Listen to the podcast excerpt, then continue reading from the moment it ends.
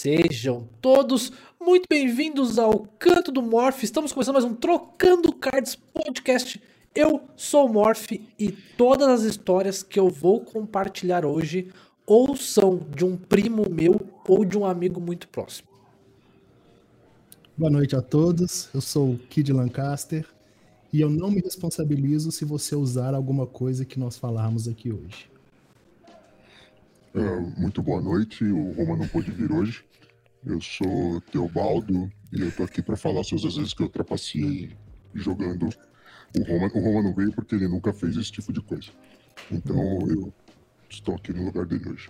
Bom dia, boa tarde, boa noite a todo mundo que está aqui em twitch.tv Canto do Morph nesta terça-feira à noite, ou quem está acompanhando ao vivo, ao vivo não, quem está acompanhando na Spotify ou no YouTube. Eu sou o Roma e eu digo o seguinte: quem não trapaceou não fez tudo que podia para vencer. Olha! Palavras pesadas nessa abertura. Boa noite, boa noite, Roma, boa noite, Kid, como vocês estão? Boa noite, aqui tudo lindo, ainda bem. E boa noite, chat, todo mundo aí que tá chegando aí com a gente. Aí, Zack Less já está com a gente, seja muito bem-vindo. E aí, pessoal, estamos aqui hoje. Vamos falar de um assunto muito polêmico. Vamos falar sobre trapaças, sobre cheats, né? Coisas aí que são irregulares. Talvez, não sei. É, e a gente, a gente trouxe o Kid hoje porque a gente não tinha absolutamente nada para falar sobre isso, né, mano? não, lógico. Quando o Roma sugeriu a pauta, eu falei, tudo bem, mas eu preciso de alguém que tenha feito isso. Porque eu não tenho a menor experiência nesse, nesse, nesse campo, né? Mas a gente vai falar sobre muita coisa. E antes a gente começar, obviamente, eu só quero puxar nossa palavra aqui do nosso patrocinador. Porque sim, temos patrocinador. E é bom lembrar deles. Temos o patrocínio da MyPicards, que patrocina aqui o nosso canal. MyPicards é uma plataforma de venda e compra de cards e acessórios para cards. Né? Então, se você quer comprar aí seus cards de Pokémon, de Yu-Gi-Oh!, de Magic, vai lá na MyPicards, tem o link aí na postagem, link no chat também. E é assim, é lá que eu, que eu vendo minhas coisas. E é uma plataforma feita de né, pessoas que manjam de cards para pessoas que talvez não manjem de cards. Então tem toda uma segurança, um sistema de você pagar e depois liberar o, o dinheiro pro, pro vendedor. Então assim, é um esquema muito maneiro. A MyCards patrocina aqui o canal e se você é sub do canal, a cada 10 subs no mês a gente sorteia 25 reais em saldo lá no MyCards. Então quem puder e tiver com o Prime sobrando aí, escorrega o Prime para ajudar a gente. E é isso. E a Mype Cards, até onde eu sei, eles não trapaceiam em Roma. Não, não ultrapassei. é. Mas aqui. E essa é uma, é, uma, é uma coisa que é. Antes da gente entrar no tópico principal. É, não, eu, eu, não vamos pular. Não vamos pular coisa. Eu quero tá. apresentar o Kid. Lógico. O bombonzinho. Tá aqui Gostaria comigo disso. hoje, um grande amigo meu. Uh, a gente se conheceu jogando Destiny, né, Kid? Sim. Altas histórias que vamos contar mais pra frente. Como... Não, a gente não trapassava no como... Destiny, pelo amor de Deus. não, é, é... Era o Teobaldo e o Eduardo. Era o Teobaldo, que tava aqui mais cedo. É, eu conheci o Kid jogando Destiny, a gente se aproximou muito e viramos grandes amigos. a, a, a, chegar ao ponto de eu pegar um avião só para ir no casamento do Kid. Caraca, então, sim. Foi... É, eu, eu, eu, fiz ia, isso. Eu ia falar ano passado, mas faz muito mais de ano passado né, que a pandemia me fez perder noção do tempo. Quantos anos faz já aqui do seu casamento? Dois anos? Quatro Três anos? anos? Quatro. Caralho. Quatro anos já. E, é, e, mais ainda, o nível de ele ficou hospedado na casa dos meus pais. Olha só. É verdade, é verdade. Na, na, verdade, o quem que ia ficar na casa dos seus pais? Eu não lembro, que depois não foi pôde no último minuto. O seu Fatori. Ah, é verdade. O Fator ia ficar na casa, que era outro amigo que a gente fez também jogando Destiny, Sim. né? E aí o Fatori não tinha onde ficar, aí ia ficar na casa dos pais do Kid. Eu ia ficar em hotel, mas aí chegando lá, o Fatori não chegou. Falei, vou ficar eu na casa do papai Kid e da mamãe Kid. Sim. E aí fui lá e, e, fiquei hospedado na casa dos pais do Kid lá. Enfim, o Kid, um grandíssimo amigo meu. E, e trouxe ele aqui porque a gente já aprontou algumas juntos, né, Kid? Nós não. O Teobaldo e o Cara, mas, mas, muito curiosa a, história de vocês, porque eu tenho uma história parecida com o Lata, né? É, sub do canal, irmãozão meu Thiago, que a gente se conheceu jogando WoW. e ele é de Porto Alegre. E a gente sempre foi naquele negócio, ah, vamos combinar de um dia, né? Porque o pessoal da guilda geralmente se, se encontra e nunca rolou. Até que quando ele foi casar, eu falei, não, no seu casamento eu vou. E aí realmente eu fui, mas um, um outro amigo nosso também do Rio foi. Então, assim, é muito legal, assim, essa proximidade, essa, é, semelhança, né? Nas histórias das amizades. Que, que, que maneiro. E tudo começou com um jogo. Um jogo, exatamente. Depois falam que videogame é coisa de criança. É, cara, eu, eu sempre falo isso, que tipo, é, quando o pessoal argumenta, fala assim, ah, não, mas você trabalha com jogos, né? Mas, cara, jogos assim, é coisa de criança, né? Não é. Cara, assim, uhum. minhas maiores amizades hoje eu posso dizer, as mais duradouras, sabe, são de frutos de algum jogo, sabe? Então eu, eu valorizo muito isso. Sim. Ah, e, e, esse grupo de Destiny era muito unido, cara. A gente chegou a fazer churrascos aqui em São Paulo e a galera do interior de São Paulo veio mais de uma vez, Sim, inclusive. Foi. Que oh, era legal. o pessoal daqui, aqui mais próximo era o Jean, o Ricardinho, e a, o, o, Zulão e o Kid aí de Minas. E, por exemplo, aí na BGS, o Kid e o Zulão, o Zulão vieram pra cá, ficaram hospedados na casa do Ricardinho. Então, Sim. cara, a gente fez um grupo realmente muito unido jogando Destiny. A gente até pode fazer um programa aí, quem sabe, um programa aí sobre amizades feitas né, através dos jogos. Fica aí uma, uma boa pauta boa. pra gente pensar. Boa pauta. Não, boa pauta. Seria hoje, que hoje seria o dia do amigo, seria o dia perfeito. Nossa, é verdade, né? Nossa, é verdade. E per... Eu só fui ver que era dia do amigo hoje no Twitter. Você vê, né? Ó, eu vou fazer um detalhe de bastidores aqui. O Kid é a primeira pessoa que é convidado e fez pauta pra gente. A Verdade. Gente, sempre a gente que faz a pauta, a gente tava... o Kid já chegou com a pauta pronta. Olha onde nível. Agora o Kid chegou e ele apresentou uma pauta que teria sido muito melhor pro dia de hoje se a gente tivesse pedido a opinião dele do que a pauta que a gente realmente programou pra hoje. Resumindo, o Kid é muito melhor em fazer isso do que nós próprios. Então, né? Já, já, já vou abrir votação aí pro Kid ficar fixo, hein? E olha só, hein? e aí já tá, o pessoal tá. o pessoal tá chegando aí, ó. Lê Renato Lopes. Chegando aí o Sombrinha. Ei, Sombrinha, como é que você tá? Pessoal, se você está ouvindo pelo Spotify.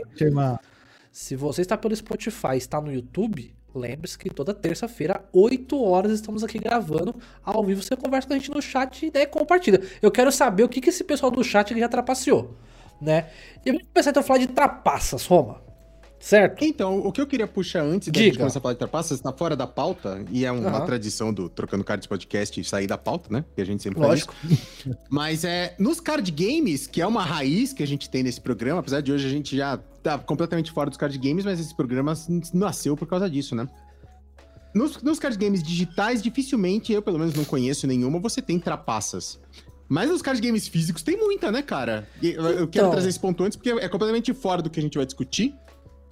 Mas nos card games físicos tem bastante, né? Trapaça do cara não embaralhar direito. É, no, no Magic tem muita vez que a, o cara tem que exilar a carta e ele joga pro cemitério em vez de jogar pro exílio. Finge, se finge de besta. Você joga também? Uma impressora toda poderosa. Mas... Alta resolução, aí eu imaginei isso. Você já tá produzindo os cards, então? Então, isso, isso, Não, isso tem eu... bastante também, né, cara? Tanto, tanto que tem, em, em, torneios grandes, tem validação das cartas, né? Pra Sim. validar se as cartas são originais mesmo. Cara, e, então... Tem um nome, como é que chama a carta pau? É, não é spoof, como é que chama a carta é... que é falsa? Tem um nome, né? Eu tava na minha cabeça até Enfim, agora e daqui, me fugiu. Daqui a pouco alguém do chat lembra a gente, o é. Naubert, que também é jogador de Magic, vai lembrar daqui a pouco. Proxy. Proxy, é isso mesmo, isso. É, é, proxy, exato. Falei, falei que o Naubert ia saber. Esse cara, é... o Naubert aí tá sempre presente. E, cara, então, no, no online, realmente eu, eu não tenho né, nenhuma experiência, né? Se bem que, assim, vamos entrar aqui numa discussão, né, que eu acho que deve ser uhum. pautada antes de todo o início do programa. É, okay. Uma coisa é você trapacear com o uso de algum cheat, de alguma coisa. É, Subterfúgio. De... É. Agora, você trapacear por conta de um glitch é diferente. Uma falha do jogo. É uma falha, é do, uma jogo. falha do jogo. Porque, por exemplo, no Hearthstone a gente tem experiência, né? De, por exemplo, o, no Battlegrounds tem o esquema de você utilizar o desligamento de firewall do Windows para você ganhar mais tempo. E isso é um glitch do jogo. Teve falhas mais graves de interações de cartas que demoravam muito tempo e você consumia o turno do seu oponente. Então, isso são trapaças. Mas são Eu né, considero trapace. são trapaças. Mas são exploits. Eu acho que são mais, são mais exploits do que cheats. Porque você está se Você aproveitando tá abusando uma falha do jogo. da falha do jogo, né? Que é isso. Porque é, é- é diferente você falar assim, ah, eu usei aqui um, um cheat, um hack, e eu tenho a coleção completa de Hearthstone. Isso é uma coisa. Ou então, ah, e as minhas cartas ignoram os provocares e vão sempre na face. Isso é um cheat, é um, é um hack que você tá quebrando ali. Agora, ah, eu joguei o Nós Dormo e uma sequência de cartas que fez com que meu oponente não tivesse turno. Só que isso é dentro do jogo, qualquer um pode fazer. Então você tá se aproveitando, mas é uma trapaça também. Mas não chega a ser um cheat. Certo? É, exatamente. Não é, não é uma trapaça. É uma trapaça de qualquer maneira, né? Não Sim, é um sim. cheat, uma coisa que você está usando um, re- um subterfúgio, um recurso que não deveria ser usado. É, Mas é um. Acontece. né? Então, não teve caso já de carta que foi banida? tudo- Carta que foi. Carta que foi banida, cara. Carta que foi É, banida. não, não, não Ah, teve. te- teve a- é, é, Recentemente teve uma carta que foi excluída do. Por um tempo, se eu não me engano. Por causa de um bug. Acho que teve isso. É, então. Então, aí sim. Mas enquanto não tá suspensa a carta, é, cada um se aproveita do que pode. Tá no jogo É, é, pra usar. É, a, a gente vai começar até falando sobre cheats legais, entre Aham. muitas aspas, né? Daqui a pouquinho a gente já vai entrar nesse tópico, porque é, é aí que a gente vai começar a nossa discussão. Mas é importante lembrar que quando a gente fala de cheat e trapaça, em 90% das situações, inclusive, que a gente vai falar aqui, nem é pra tirar proveito em cima de outra pessoa. Que isso é uma, uma, uma coisa mais nova dos, dos jogos online, né? Exato. E a gente vai ver, Sim. principalmente o Kid, a gente vem de, de trapaças, de, de quando você só trapaceava para o jogo offline mesmo, né? Para que você mesmo tire proveito disso, né? Quem nunca usou um conhecimento. Exato, também. Quem nunca usou um Clapalcius que atira a primeira pedra, né? Quem nunca usou baixo R cima L Que foi que YBXA. Quem nunca usou um baixo R cima L YBXA Exatamente. também. Concor- concordo plenamente. Assim, esses aí são. Quem nunca pausou e digitou cima, cima, baixo, baixo, esquerda, direita, esquerda, direita, BA Select Start. Konami Code, eu tava sem áudio, que eu precisei voltar pro meu fone normal, que meu fone Bluetooth morreu. Isso é um Mas é o tipo de Konami cheat. Code. Isso é um tipo de cheat, é um tipo de trapaça. É, isso pra quem não conhece, pra galera mais nova, chamava Konami Code, ele tava presente em todos os jogos da Konami. Então, por exemplo, no Contra, ele te dava 30 vidas. O que era muito importante, porque Contra é um jogo difícil pra, pra- pra desgraça. No grade você Tenso. pegava laser, campo de força, ganhava lá os quatro options, míssel, ficava a nave ficava cabala. É, esse aí é. gente, po- a gente pode considerar falar. isso como. Esse aí é um cheat code, certo? Né? Sim. Sim. Porque ah, também tem, tem o cheat code, os, os passwords, digamos assim, né? Que são. Sim. o- tinham jogos que. é, Assim, porque começou muito. O pessoal misturava muito antigamente.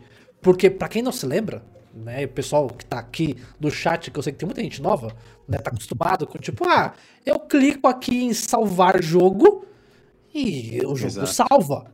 Né? Mas assim, nós que estamos aqui, que né, somos pais, experientes, né? o Roma é pai de pet, mas também cabelos brancos. é, exatamente. Entradas e ó, calvos por opção.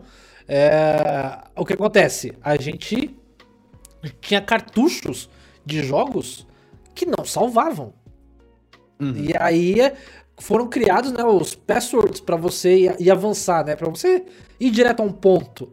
E eu, eu lembro que no início isso em revista era compartilhado. Ah, você É, porque a ideia original era assim: você chegava num ponto X, a própria, o próprio jogo te dava o password e falava assim: pra você continuar daqui da próxima vez, você colocar esse password aqui. Exatamente. E, e não era só necessariamente da fase, né? Tinha alguns passwords mais complexos que te davam, por exemplo, quantas vidas você tava, que armas você tinha, pra você continuar exatamente naquele ponto como se fosse um save, né? Exato, exatamente. Assim eu lembro do Mega Man 3. Então, aí eu ia, eu, ia, eu ia falar do Mega Man, porque assim, alguns era. Beleza, todo mundo tinha o caderninho de password, certo? Sim. Sim. E aí você era lá, XY, XPK, TKY e beleza. O do Mega Man era uma desgraça porque era uma- um grid, não lembro se era Sim. 4x4 ou As 6x6, com, com- cada um era um símbolo. E aí, puta Exato. que pariu, você tinha pra anotar, isso era uma desgraça. Esse era tenso. Pa- Password ruim era aquele lá de futebol. Que agora eu não vou lembrar. qual, Superstar que Soccer? Também tinha letra maiúscula. Eu acho que era letra maiúscula, letra minúscula, os caracteres especiais, caractere japonês. Ah, Mas, mas eu, tenho uma Não. história, eu tenho uma história muito legal com isso.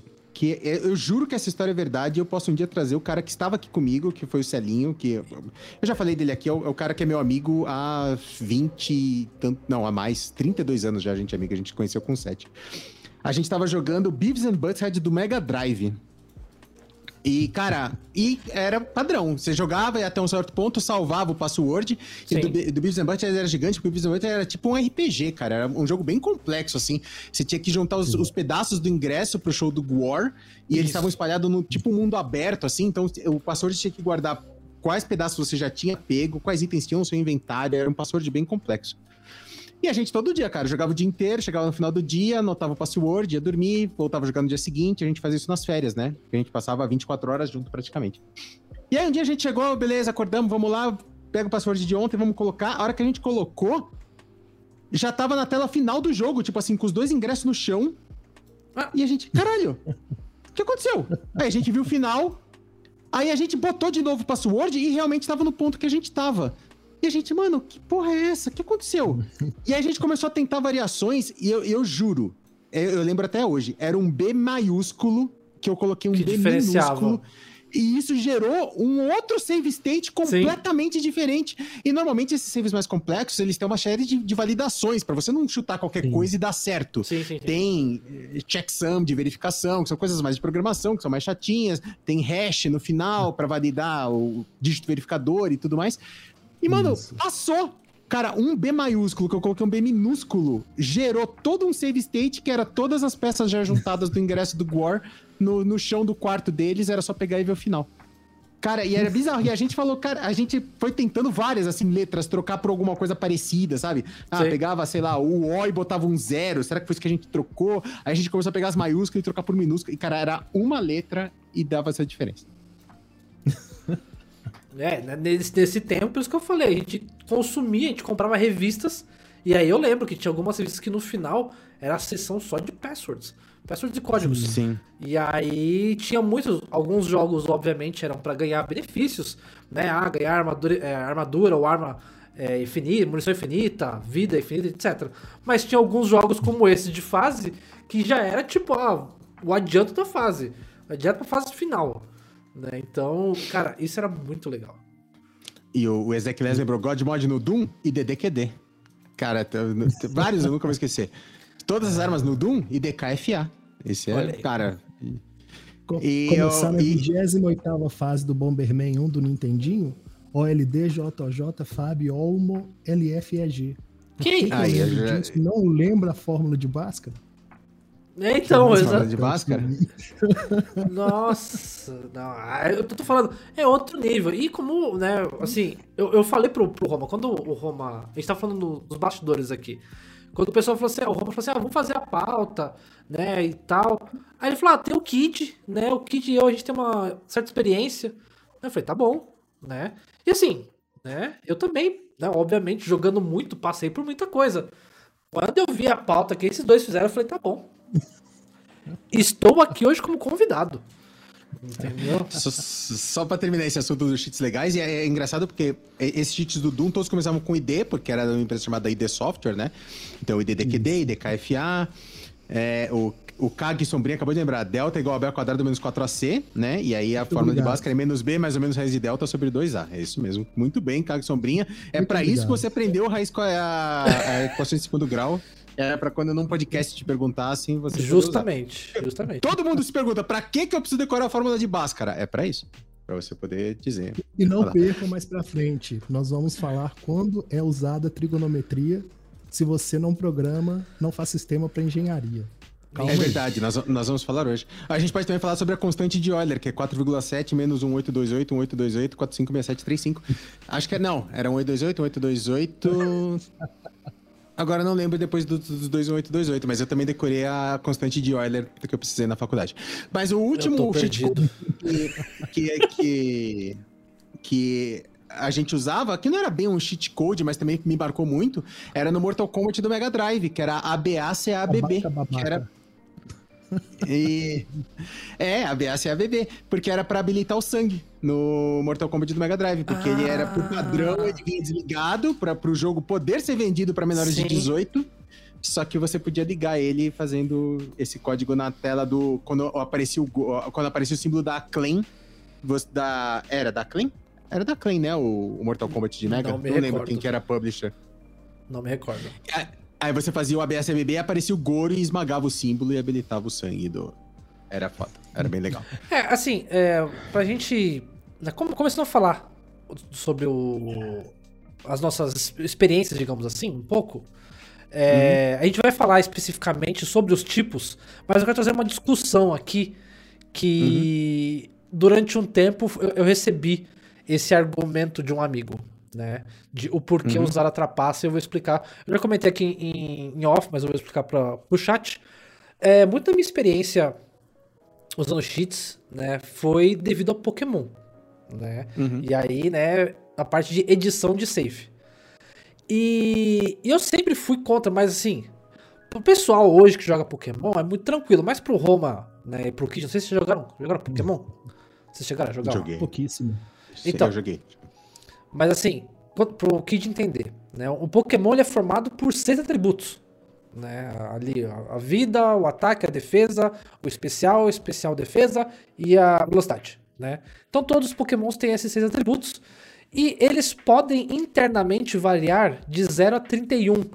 Né? Sendo 0 o pior né, é, status e 31 ou melhor. Então você sempre queria um Pokémon que tivesse internamente o valor máximo, né, o famoso Pokémon perfeito, 31, 31, 31, 31, 31. Então quando você chocava um ovo, né, você fazia E, um e esse, e esse 31 não é à toa, né? Porque esse 32 é um número que cabe em dois. Quantos bits? 4 bits, né? em 4 bits. 4 Isso, bits, quatro exatamente. bits. De 0 a 31. Exato. O 32 já precisa do quinto bit.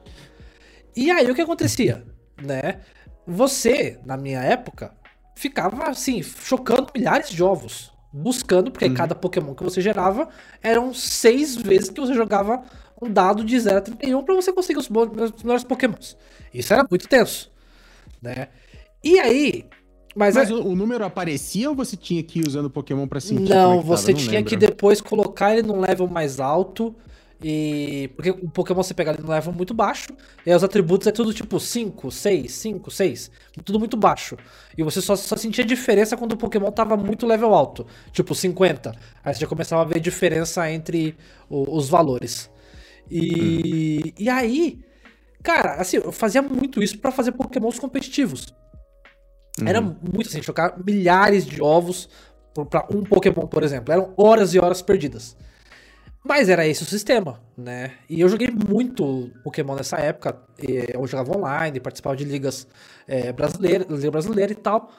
E aí um amigo meu que é, editava né, o- os saves do Pokémon, ele me veio com um argumento que eu achei muito interessante e me convenceu na época. Que ele falou assim, cara, eu não acho que isso é uma trapaça. Eu falava, cara, lógico que é uma trapaça, né? Ele falou assim, não, não é uma trapaça. Porque eu estou indo por uma competição e eu só consigo saber se dois jogadores, se um jogador é melhor que o outro, se ambos têm as mesmas ferramentas. A partir do momento que eu vou jogar contra um cara e o Pokémon dele é 31, 31, 31, 31, 31, e o meu é 5, 4, 20, 18, o dele tá em vantagem. Né? Então, assim, não se aplica necessariamente a estratégia. Então, mas é, é foda esse argumento de assim. É, é- é quase o ne- o negócio do assim, eu vou trair, vai que a minha esposa me trai também. É, é praticamente esse mesmo argumento. Não, não, mas assim, ele, ele falava que ele pregava, porque assim, virava e mexia, você entrava nas competições e tava todo mundo com os Pokémon, tudo 31, 31, 31. E os caras, não, não, mas eu choquei. Eu choquei 3 mil ovos até conseguir esse aqui. Não, esse aqui foram 8 mil ovos. Sabe? E assim, eram assim. Sei. Então, exatamente. É, meu aí- ovo que ele fez isso. Exato. E aí ele, ele pregava, ele pregava a seguinte forma, ele falou assim, cara, eu acho que todo mundo deve usar. Né? Ele falou assim, eu acho Não, que isso se, se deveria todo mundo for usar, sim, ok. É. Mas é, é- é errado você, sei lá, já ir com tudo 31 e se fingir de besta, né? É, mas daí ele falava assim, pô, aí ele chegava assim, ele falava assim, cara, eu sei que eu vou jogar contra um cara que tá tudo 31. Sabe? Que aí ele falou assim, cara, que o cara ficou lá oito dias chocando ovo. Aí eu falei, cara, eu trabalho, sabe? Eu tenho família. E assim, eu prefiro investir meu tempo treinando e aprendendo, né, do que chocando ovo. E aí esse argumento me convenceu, e aí assim. Mas assim, de novo, era tentando colocar as coisas assim, tudo dentro da legalidade. Era você montar o Pokémon, mas dentro da legalidade. Tinha gente que botava golpe que não existia, né? Então assim, botava. Aí é você quebrar o jogo, né? Aí é um negócio absurdo, né? E... Mas era assim, era muito no, no, no limiar ali na linha do tipo, ó, é ilegal, mas o que eu estou produzindo não é ilegal. Sabe? É, é. Não sei. É delicado. Eu acho, que, eu acho- que se for aberto e todo mundo assumir que tá fazendo, Aham. ok. Mas você ir lá e se fingir de besta e, e por como a regra do torneio provavelmente não permitia. Lógico que não. Então, então é, é ruim, né? Tipo, você ir, ir na trapaça, é melhor você não participar, então, né? Mas é que eu acho que o, o próprio conceito de você fazer uma competição de um negócio que a- o- a- os pesos são diferentes entre os competidores já é ruim, né? É, exato. Exato. Lá pros lados Mas se você- mas se você for lá, pensar assim, não- não- um oriental lá que vendia save alterado. Eu vi isso. Ele Foi no você Japão, falava né? o que, que você queria. É, você falava o que, que você queria. Ah, eu jogo Zelda, eu quero a melhor espada, melhor escudo. Não, vai custar 30 reais. Ah, tá, beleza. Manda aí que eu te mando o save. O cara foi Ele fazia preso. o save sob medida. Fazia- Foi, foi semana preso. passada isso, não foi? Sim. Cara, que absurdo. Que absurdo. Mas é, né, é Japão. Japão, Japão. né? Bom, mas a gente vai falar de edição de save daqui a pouquinho, Isso, especificamente, e a gente conta mais histórias. E o Samuka Dimas. Ah, o Samuka, porra. Eu sei quem é. Samuka Que jo- o, o- o Samuka jogava Destiny com a gente também, não jogava, Kid? Sim. Eu não lembro. Sim. É que eu não lembrava de que jogo que a gente que eu conheci o Samuka, mas sim, é, a gente falou mais cedo do ABACABB, que era o, o. Sangue do Mortal. E o. ah, Quem foi que lembrou do No Clip? Ah, o. So, hã? Sorro Luken House. Acho que é isso. Lutken House. Esse aí também Ó. é um amigo de infância de ó. E começou Ah, por quê? gente. Videogame. Aí, ó. É, Viu? Então, ele lembrou do NoClip, que na verdade era comando de console, né? Você abriu o console com o, o botão em cima do tab, que é- dependia do teclado, né? Para mais o botão acima do tab. E aí você podia colocar vários comandinhos ali no clipe e tudo mais. Mas vamos lá, vamos falar. Quero que cada um fale a primeira vez que lembra de ter trapaceado num jogo. E aí eu vou, eu vou me deixar por último, porque o minha, minha primeira vez já puxa o próximo tema. Então, Kid, você lembra a primeira vez que você trapaceou? Primeira vez que eu trapacei foi no joguinho de DOS. Chamava UFO, Enemy Unknown. Você podia começar, se eles, quando você começava um jogo, aí você tinha um, um, um dinheirinho, aí você podia escolher, ou você fazia uma base foda, num lugar que não dava alien nenhum, ou você fazia uma base fraca em um lugar que dava muito alien. Porque dependendo da posição da base no globo, ou ela ficava mais cara ou ficava mais barata, ou aparecia mais alien ou menos alien. Caramba. Claro, né, que eu queria uma base foda Lógico. num lugar que desse muito alien. Lógico. Mas só que no começo do jogo você não tinha dinheiro. Aí a gente vai procurar nas, nas internet. 1900 internet de escada, como que faz para ganhar dinheiro? Aí o cara fala: ah, não, você entra no diretório do seu save, vai ter um arquivo League Lobby, você digita lá no DOS debug, League Lobby, aí você dá o menos A, passa menos A, você digita 6, aí você vai digitar FF, FF, FF, 1F, vai dar menos W para poder salvar, dá o menos Q, inicia o jogo. Hora que você volta pro jogo, você tá com um basilhão de dinheiros. Nossa. Aí você monta quantas bases você quiser, compra quantas naves você quiser. Aí eu falei, ué, mas que, que é isso? O que, que eu fiz? Se, encher, se eu encher aqui de F, se eu fazer outro valor? Que nessa época eu tinha uma vaga noção apenas. Aí depois a gente continua nessa outra parte. Olha aí. Você, amor, primeira vez que você Cara, o meu, o meu primeiro cheat, eu, assim, como eu falei, eu sei que no Super Nintendo eu cheguei a usar alguns códigos, alguma coisa. Mas eu acho que o primeiro que eu usei que foi assim meio mind blown, né? Mind blown foi, cara, foi o Clapalcios no The Sims.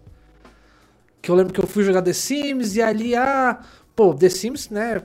No comecinho, tinha- é muito difícil você ter dinheiro pra fazer as coisas e tal. E aí um amigo meu, não, aqui ó, Clapalcios. Eu falei, que isso? Aí, a dinheiro. Meu amigo! Como assim? Né? Então, assim, eu, lembro que essa foi muito pra mim, assim, de explodir cabeça. Total, total, total. Muito bem. O, a, a- a primeira vez que eu. é, Assim, eu, obviamente, antes disso, eu usei todos esses. DDQD, DKFA. é, no, D- no, no SimCity, a gente fazia os códigozinhos para ter mais dinheiro. Sim.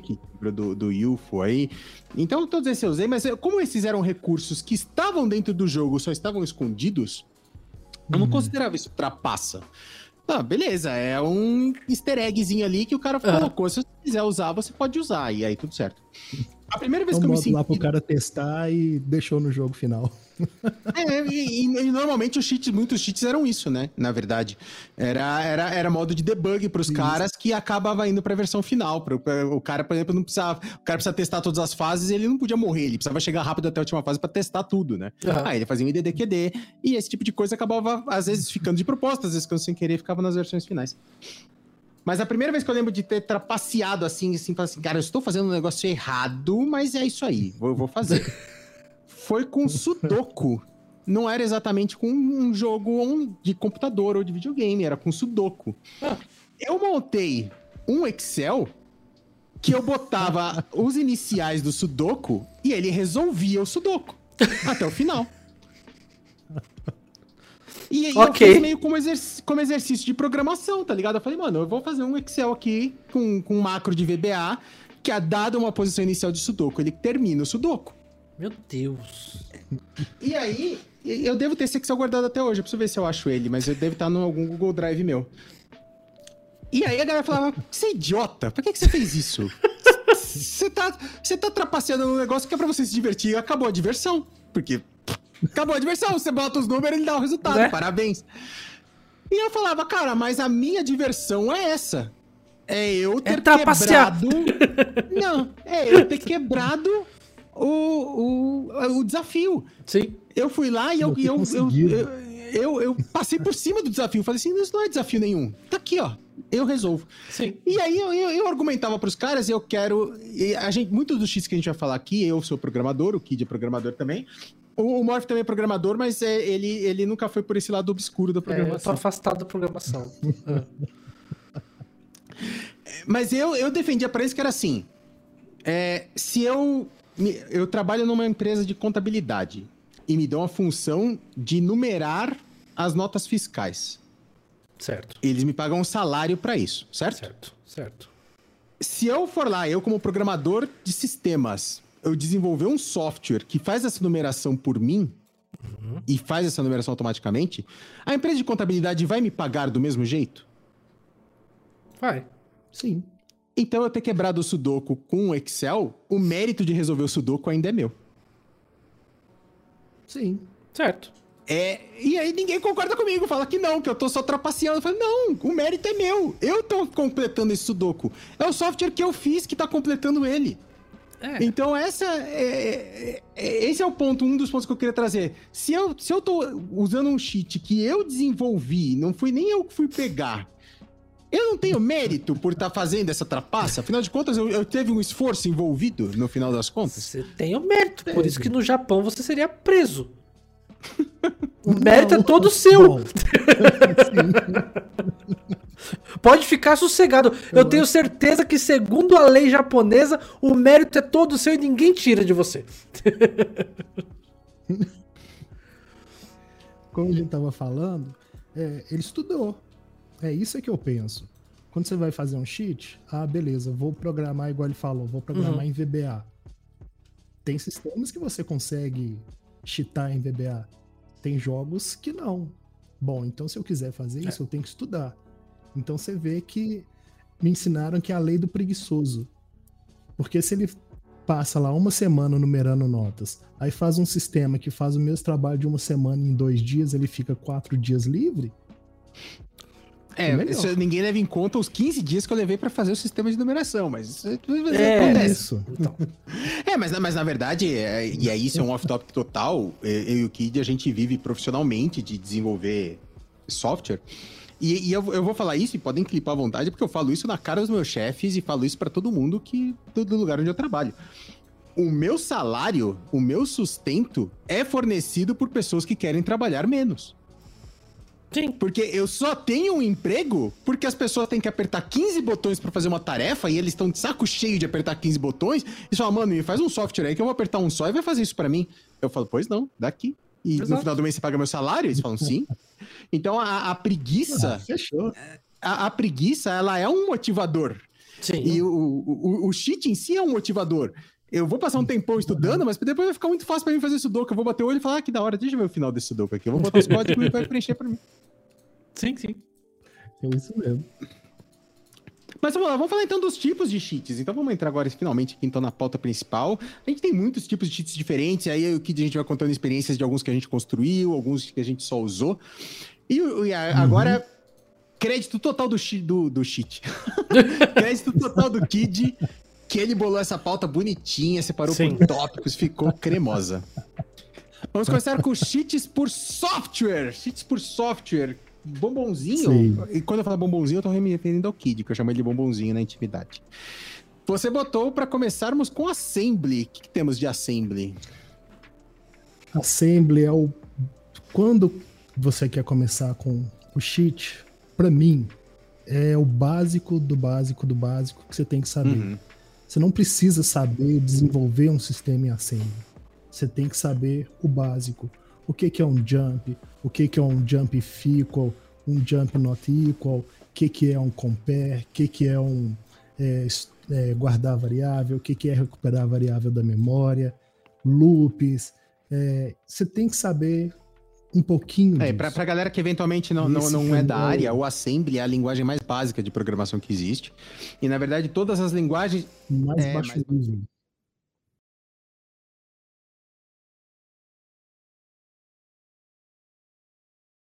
Porque quando você está programando, ele, você programa numa linguagem que vamos falar que os humanos entendem, que você bate o olho normalmente uma linguagem em inglês, você tem os comandos if, for, while, e quando você compila esse programa, você pega essa linguagem que os humanos entendem e gera para o computador entender. Deixa, deixa eu só. E esse para o computador entender, Deixa eu só. o mais Kid, próximo ali do processador é o com a deixa eu te interromper, Kid, que eu preciso que o Roma refaça essa pergunta, porque eu esbarrei aqui e trocou as câmeras todas.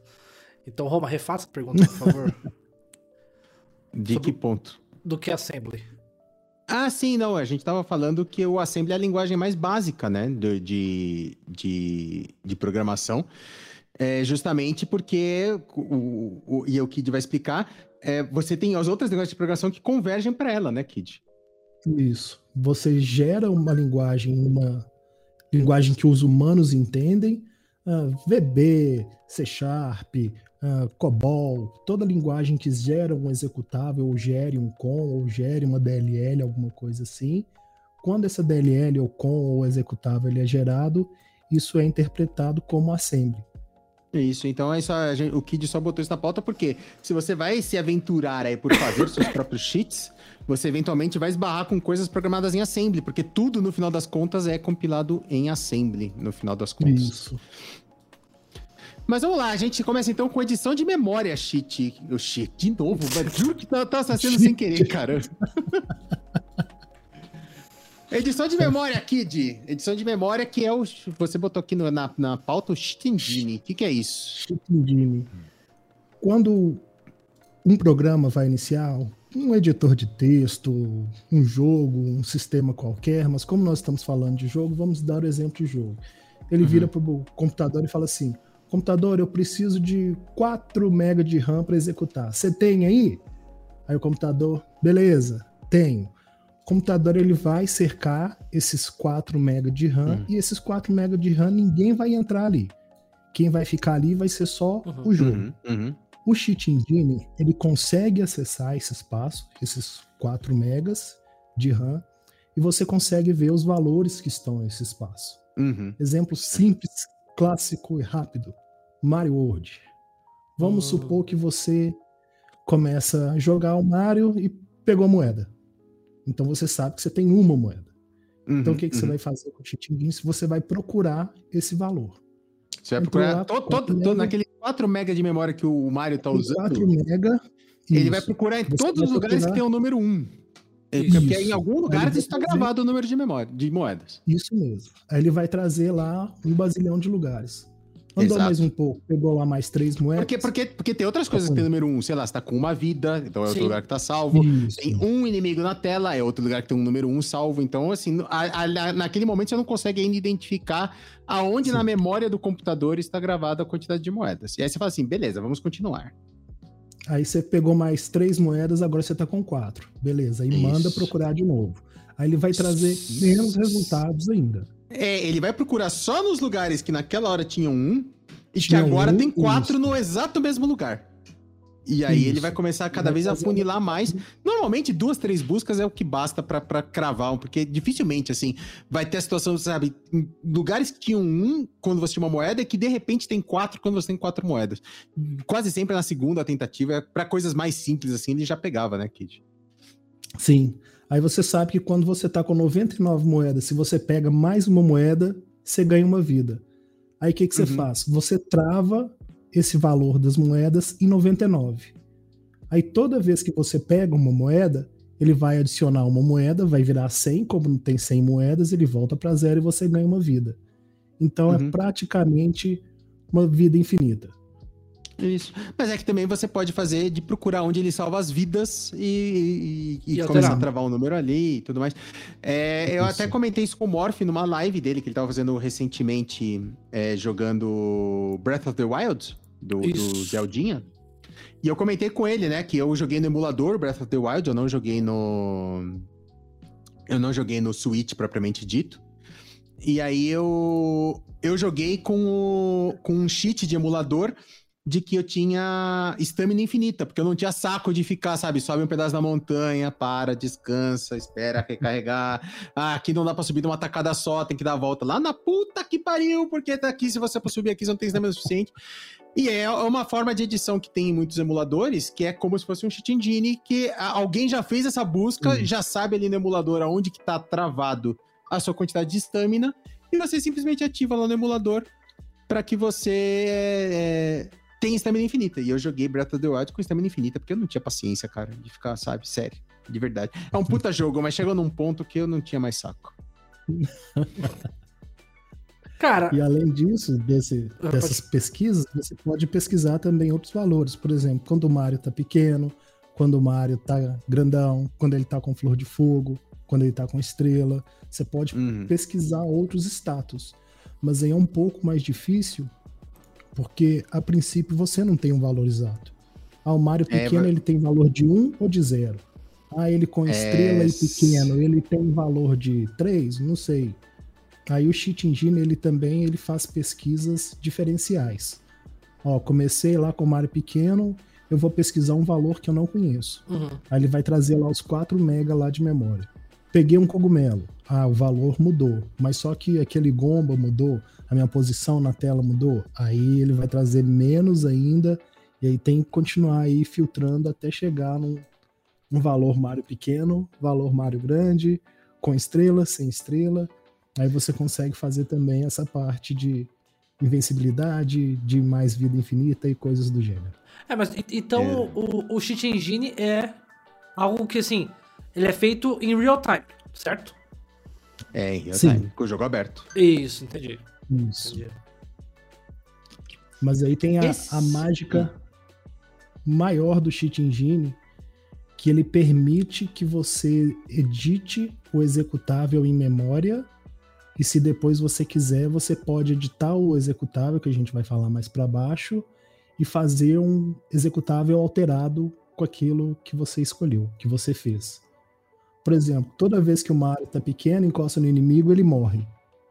Aí eu vou lá, olho a quantidade de vidas, né, internamente. O programa olha a quantidade de vidas, se tem vidas maior que um, diminui vida. Se a vida for um encostou, é game over. E se eu pulasse essa função? de diminuir vida. Independente Isso. de ele morreu, encostou no inimigo, morreu, caiu no buraco, morreu, uhum. tomou um baforada do Copa, morreu. E se eu excluir essa função? O... Eu não vou perder vida. Aí você no... pode fazer isso. O Norbert até comentou, né? Porque eu, eu adorava jogar Pokémon emuladores acelerados em duas vezes. Então, assim, meio que no emulador, isso. muita coisa. Tipo assim, o emulador, você tem acesso né, há, há muito essa parte do, do código do jogo para você alterar essas coisas, né? Então, mas falando em emulador de Pokémon, eu vou trazer um outro, um outro cheat por software que não tá aqui na, na pauta, mas que eu usei muito jogando Pokémon. Pokémon eu joguei muito pouco no, no próprio Game Boy. Eu joguei uhum. muito mais nos emuladores, mais pra frente, né? E eu fazia uma trapaça que era save state. Ah, sim. Save state é um cheat? Porque, por exemplo, eu sim. sempre fazia um save de state antes da batalha. Sim. E se eu perdesse a batalha, eu simplesmente voltava o save state pro ponto anterior e jogava a batalha de novo. Não, assim, é uma trapaça por quê? Porque o jogo não prevê isso. Perdeu a batalha, perdeu. Sofra com as consequências e seu Pokémon tá tudo fodido. Vai ter que levar pro hospitalzinho de Pokémon. E tá, vai gastar recurso para recuperar os Pokémon. E eu falava que, ah, não, irmão, perdi load state, Cara, voltava então, pro anterior e. Mas, mas eu acho até, que assim. Até eu vencer, até eu conseguir é, passar.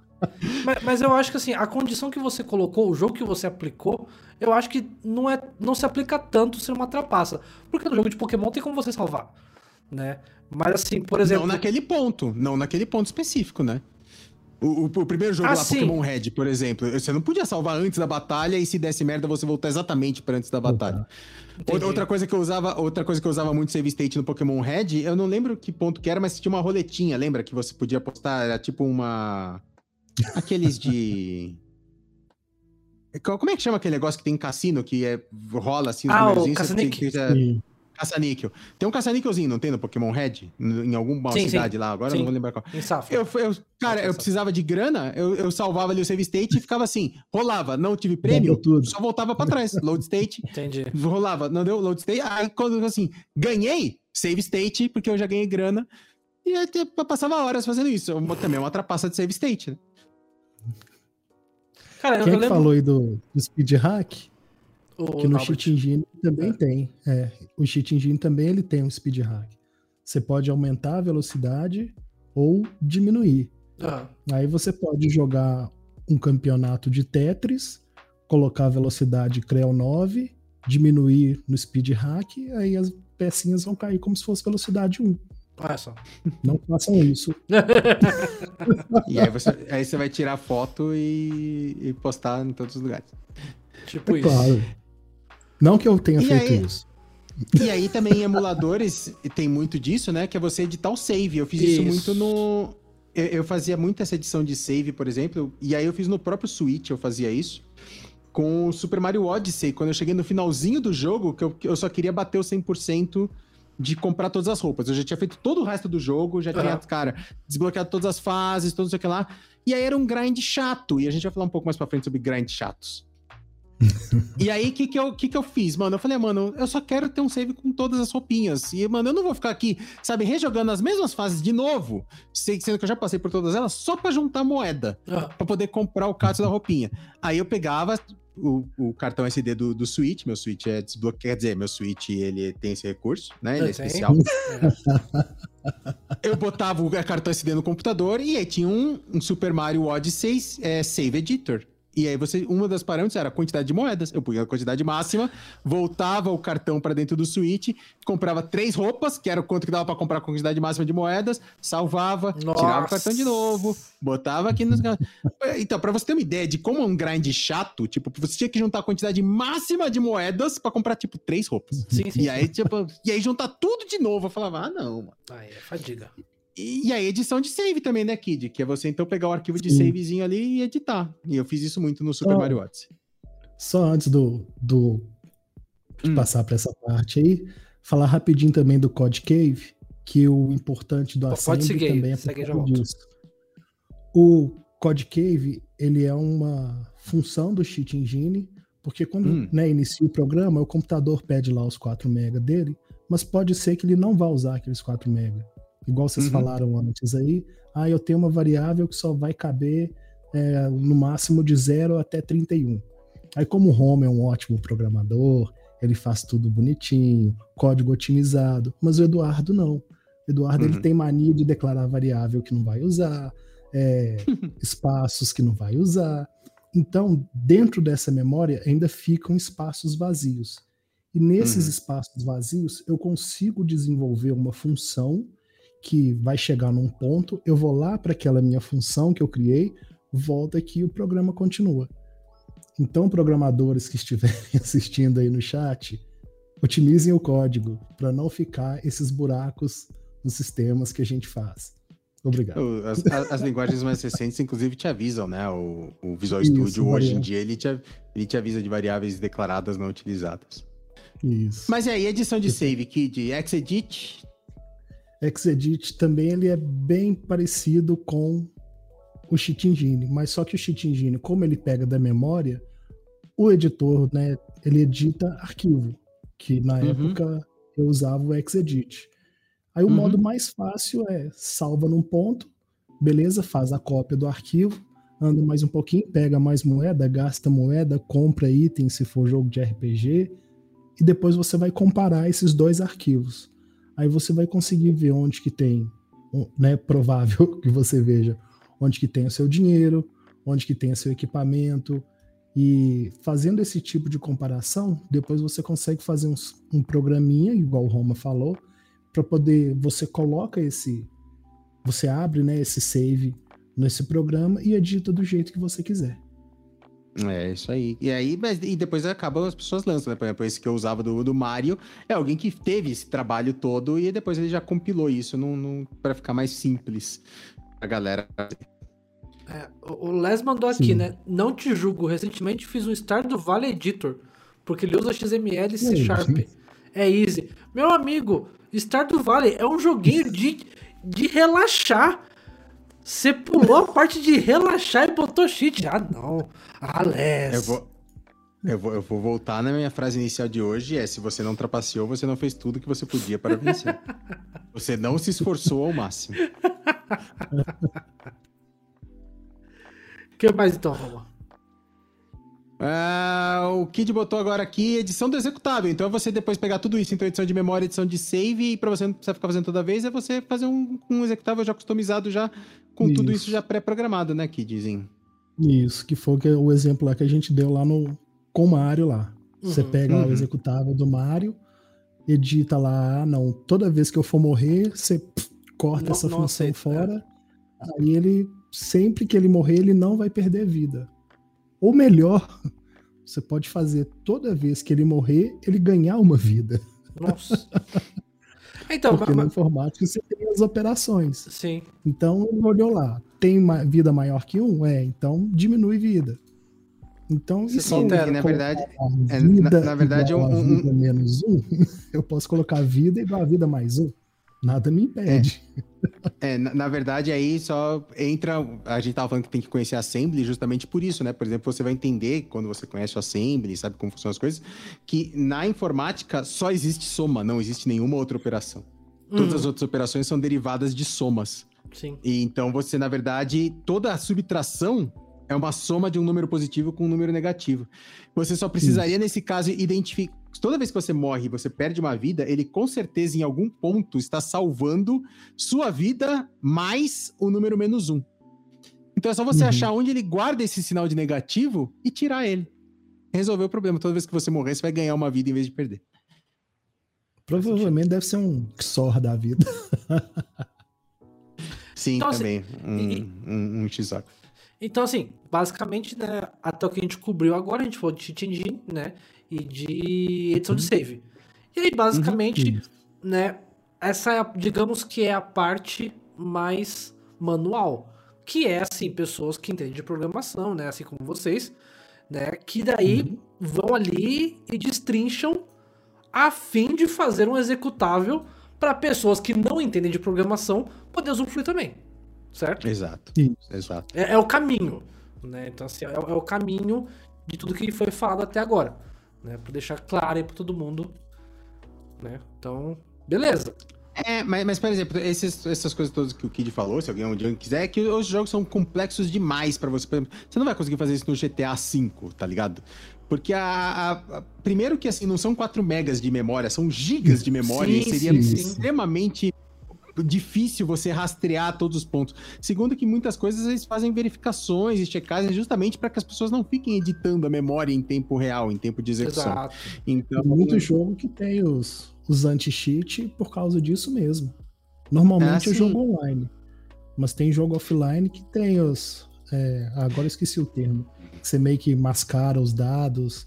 Tem a parte de alocação, alocação dinâmica de memória. Que É, as coisas não ficam salvas sempre no mesmo vida, lugar, né? Isso. Isso. Que É, que- tem tudo isso. É, esse- você falou de anti-cheat, só lembrei de uma coisa que quando a gente estava falando mais cedo dos códigos do Doom, do IDDQD e DKFA, é que tinham outros jogos que para fazer piada, esses mesmos códigos faziam um efeito contrário. Eu não vou lembrar agora que jogo que era, mas se você colocava, por exemplo, IDDQD, você morria imediatamente. Se você colocava IDKFA, você perdia todas as armas, né? A, a galera fazia isso tipo como uma piada. Sim, se eu não sim. me engano, era no Duke Nukem. Se eu não me engano, era no Duke Nukem. Tem. Que também é da id Software, mas eles fizeram meio que como uma piada de que, tipo assim, ah, você quer então trapacear? Aqui vai acontecer exatamente o contrário. Sim, sim. Cara, é assim, mas tá- como o que a gente falou, né? E o Romulo também, nessa parte que, tipo, hoje no online tem muita, muita barreira, muito anti-cheat, né? Principalmente em jogos que acabam tendo competição, né? Então, assim, Hum. é, no Counter-Strike, Valorant, né? Inclusive, nossa, o, o anti-cheat da Riot é uma porcaria, né? E dá uma zica no computador danada, mas tudo bem. Ah, e mesmo assim, né, a gente vê casos sérios aí no Counter-Strike, a gente tem casos de constantes suspeitas. A gente passou por uma fase, estamos passando ainda, né? Eh, tivemos agora o primeiro campeonato que foi em LAN novamente, eh, de- Uhum. pós, eh, assim, pós período de pandemia, né? A gente tava passando tudo, Pós-caos. né? Pós-calço, exatamente. E, e Não, não estamos- que o caos tenha acabado, né? É. enfim, É. tá melhorando. E, e aí assim, a gente passou por uma fase onde todos os torneios, que no Counter-Strike no profissional, pra quem não sabe, praticamente tudo é presencial. E aí chegou o ponto de que não dava pra ter presencial, foi tudo pro online. E aí surgiram casos, até o time brasileiro jogou contra times que né, foram extrema, tiveram, tiveram ações extremamente suspeitas. E, e assim, estamos né, em 2021, Counter-Strike aí tem não sei quantos anos. E o pessoal ainda tá, né, ainda tá fazendo hack. Né? É- ainda é algo que impacta na, na indústria do- dos jogos. Uhum. E- É e não verdade. vai terminar. Mas, Não existe Não, não nada vai. invariável. É tudo questão de tempo e interesse. Sempre. Sempre. mas os cheats que a gente falou até agora, normalmente execução de executável, edição de memória, são coisas exclusivamente para offline, né? Porque são coisas que você tá mexendo direto ali na sua máquina local, enquanto que normalmente nos jogos online você tá com as coisas rodando em cliente servidor, ou então você tem mesmo que seja peer-to-peer, você tem validação dos dois lados das coisas que estão acontecendo, né? E aí Uhum. fica um pouco mais complicado. O próximo tópico que a gente vai falar aqui é já uma coisa que nos jogos online começa a rolar, né, Kid? Que é as, Sim. as macros. Que é as macros. É Isso. você, é você botar um botão para fazer mais de uma coisa. Ou então ficar, deixar o, o Ou programa programar pra ficar fazendo, né? farmando, é, deixar ele farmando lá. Por exemplo, ah, vou jogar Tibia. Eu sei que se, dependendo do ponto que eu tiver, se eu mexer 6 segundos para cima, se eu pressionar o botão para cima, 7 segundos para direita, apertar o botão de colher, voltar, eu sei que toda vez que eu fizer isso eu vou ganhar uma maçã. Uhum. Então eu posso colocar isso em loop. Então eu vou, volto, vou lá, pego a maçã. Vou, volto, vou lá, pego a maçã. E deixa isso rodando a noite inteira. É, Aí e- quando você chega de manhã, você tá cheio de maçã. E, in- inclusive, né, é, um amigo meu muito próximo, sabe, que jo- jogava World of Warcraft, é, ele durante um tempo ele controlou o, o mercado de venda de peixes no, num servidor de World of Warcraft, porque, né, tinha no World of Warcraft você pode pescar, né, com os peixes você faz Uhum. comida pro seu personagem e, e aí, assim, esse meu amigo, ele tinha, assim, uma. Nossa, um dom de passar a madrugada inteira, né, ali pescando, e chegava de manhã e enchia o mercado, né, de peixe, era tudo dele. E ele fez muito Então. dinheiro com isso. Né? Então, nós vamos, nós vamos adiantar um pouco a pauta aqui então, Morph, já que você tocou nesse assunto. Prazer, Morph, você está conversando com os dois dominadores do mercado de peixes do Neverwinter. Aí, ó. Aí, ó. Nós dominamos o mercado de peixes do Neverwinter, eu e Kit. Olha só. A, a gente vai chegar lá na frente e explicar como que a gente Vamos, fez, sendo que é vamos. um jogo online. Aham. E a gente fazia. A gente tinha um Pelo estoque console. e na, em, em console, era no Caramba, PS4, não era no console. computador. E a gente tinha toneladas de peixes. E a gente controlou o mercado. Só que o que a gente fazia? A gente não era idiota. A gente botava quatro, cinco peixes pra vender por dia. A gente não botava os 300 que a gente tinha. Lógico, lógico. É, Então, e- e- esse, meu amigo. foi garoto. Não, não. Porque, na verdade, você tem que Sim. fingir que tá tudo certo. Porque senão você, você despenca o preço do peixe, se tem muito no mercado. Não, então, mas esse meu amigo, ele, ele era esperto. Ele, ele colocava um tanto pra controlar o mercado, sabe? Só o suficiente pra concorrer. Tanto que esse meu amigo, ele não foi banido, sabe? A, A gente, dele- a gente também não. É, Então, mas, mas eu, eu, tinha, eu tenho amigos Bom, mais ligar distantes. ter certeza. Eu, eu tenho amigos mais distantes que foram banidos por, né, também não saber, né, não ter o dom dessa, esse dom da pesca, sabe? Mas eu, eu, Kid, a gente dominou o mercado de peixes do Neverwinter durante muito tempo e a gente tinha toneladas de peixes num jogo de console. E a gente vai chegar já já como a gente fazia isso. Sim. Mas então, essa é a, primeiro, essa é a primeira questão. Então, você pode botar macro lá. E então, por exemplo, em jogos é, que, que exigem, exigem muito de, de actions per minute, né? Do APM, Isso. que são jogos como o Warcraft propriamente dito, né? Ou outros jogos que exigem muito APM. Tem uma galera que joga tudo com hotkey, né, cara? Um botão só já fazendo lá Uhum. todas as construções, fazendo tudo que tem que fazer. E assim, via software, até tem como pegar, né? É, eventualmente, o, o programa, Sim. por exemplo, pega que a- o, o seu input está inumano, né? Assim, a, Uhum. a APM tem um limite. e às vezes ele pega e fala assim: hum, garoto, você foi, você, você foi com muita sede ao pote. Toma um banzinho aí pra Isso. ficar esperto. E, e esse é o problema de todos, que também vai ser as pautas finais. Por que, que você é banido? Ah, sim. É, mas a- até em shooters hoje, se eu não me engano, no Rainbow Six, é, tem esquema de macro também. E aí realmente essa parte eu não entendo da, da parte de, de, de cheats. E... Tudo, tudo que você pode fazer no teclado ou no mouse, Aham. se você quiser diminuir é, o intervalo entre ações, você, Você consegue programa, fazer é. com essas macros. Isso. E isso, assim, você não precisa de nenhum programa especial. Qualquer teclado hoje, o meu teclado, ele tem um programa da própria marca do teclado para você gravar as macros. Exato. Tem botões exato, dedicados para você disparar essas macros. É exato. que eu, por exemplo, eu, por exemplo, eu uso para editar vídeo, então eu já deixava um botão que cortava, selecionava o próximo trecho, fazia um cut, ia pro próximo ponto é, livre e fazia um paste. Que era uma ação que eu tinha que fazer repetidas vezes. E teoricamente é para isso que servem as macros oficiais É. que tá lá no, no programa da Asus. É para você pegar um negócio que você tem que fazer repetidas vezes, você grava uma vez só e você aperta um botão só para fazer. Só que a galera, obviamente, vai usar, né, para trapacear nos jogos. Energia, energia nuclear também foi feita para tem, né? Justamente. E tiveram duas bombas. É, o, até as ações que eu faço aqui, o pessoal que assiste minhas lives sabe que eu tenho é, modulação de voz, é, filtros na câmera, e tudo isso é ativado através de macro. Né? Então, uhum. assim, porque são várias ações, são vários softwares que eu uso, e aí é tudo combinado em macro. Né? Mas assim, isso para uso do software, que tem gente que leva isso realmente para os jogos. E aí, quando a gente tá falando então de... e quando a gente tá falando então de multiplayer, além do, do Auto Hotkey, o Kid colocou aqui pra gente trazer o Wireshark, né, Kid? Que é um editor de pacotes, certo? Certo. Porque vamos, vamos à primeira explicação. Na internet, tudo é por pacote. Imagina correio, SEDEX. Você vai mandar uma encomenda de um lugar para o outro e o correio é esse leva esse pacote para você. Quais são as sete camadas OSI aqui de... Não, não, não precisa falar, não. Tô brincando. É, ainda bem que eu não sei. Aí você chegou lá. Aí tem... Imagine que isso aqui seja a criptografia do seu pacote. tem criptografia que é fácil de resolver. Sim. Que seria esse aqui. Tem criptografia que é um pouco mais difícil. É, né? Isso seria criptografia. Por quê? Você vai pegar esse pacote, vai abrir esse pacote. Isso é o que o Wireshark faz. Ele abre o pacote, você consegue editar.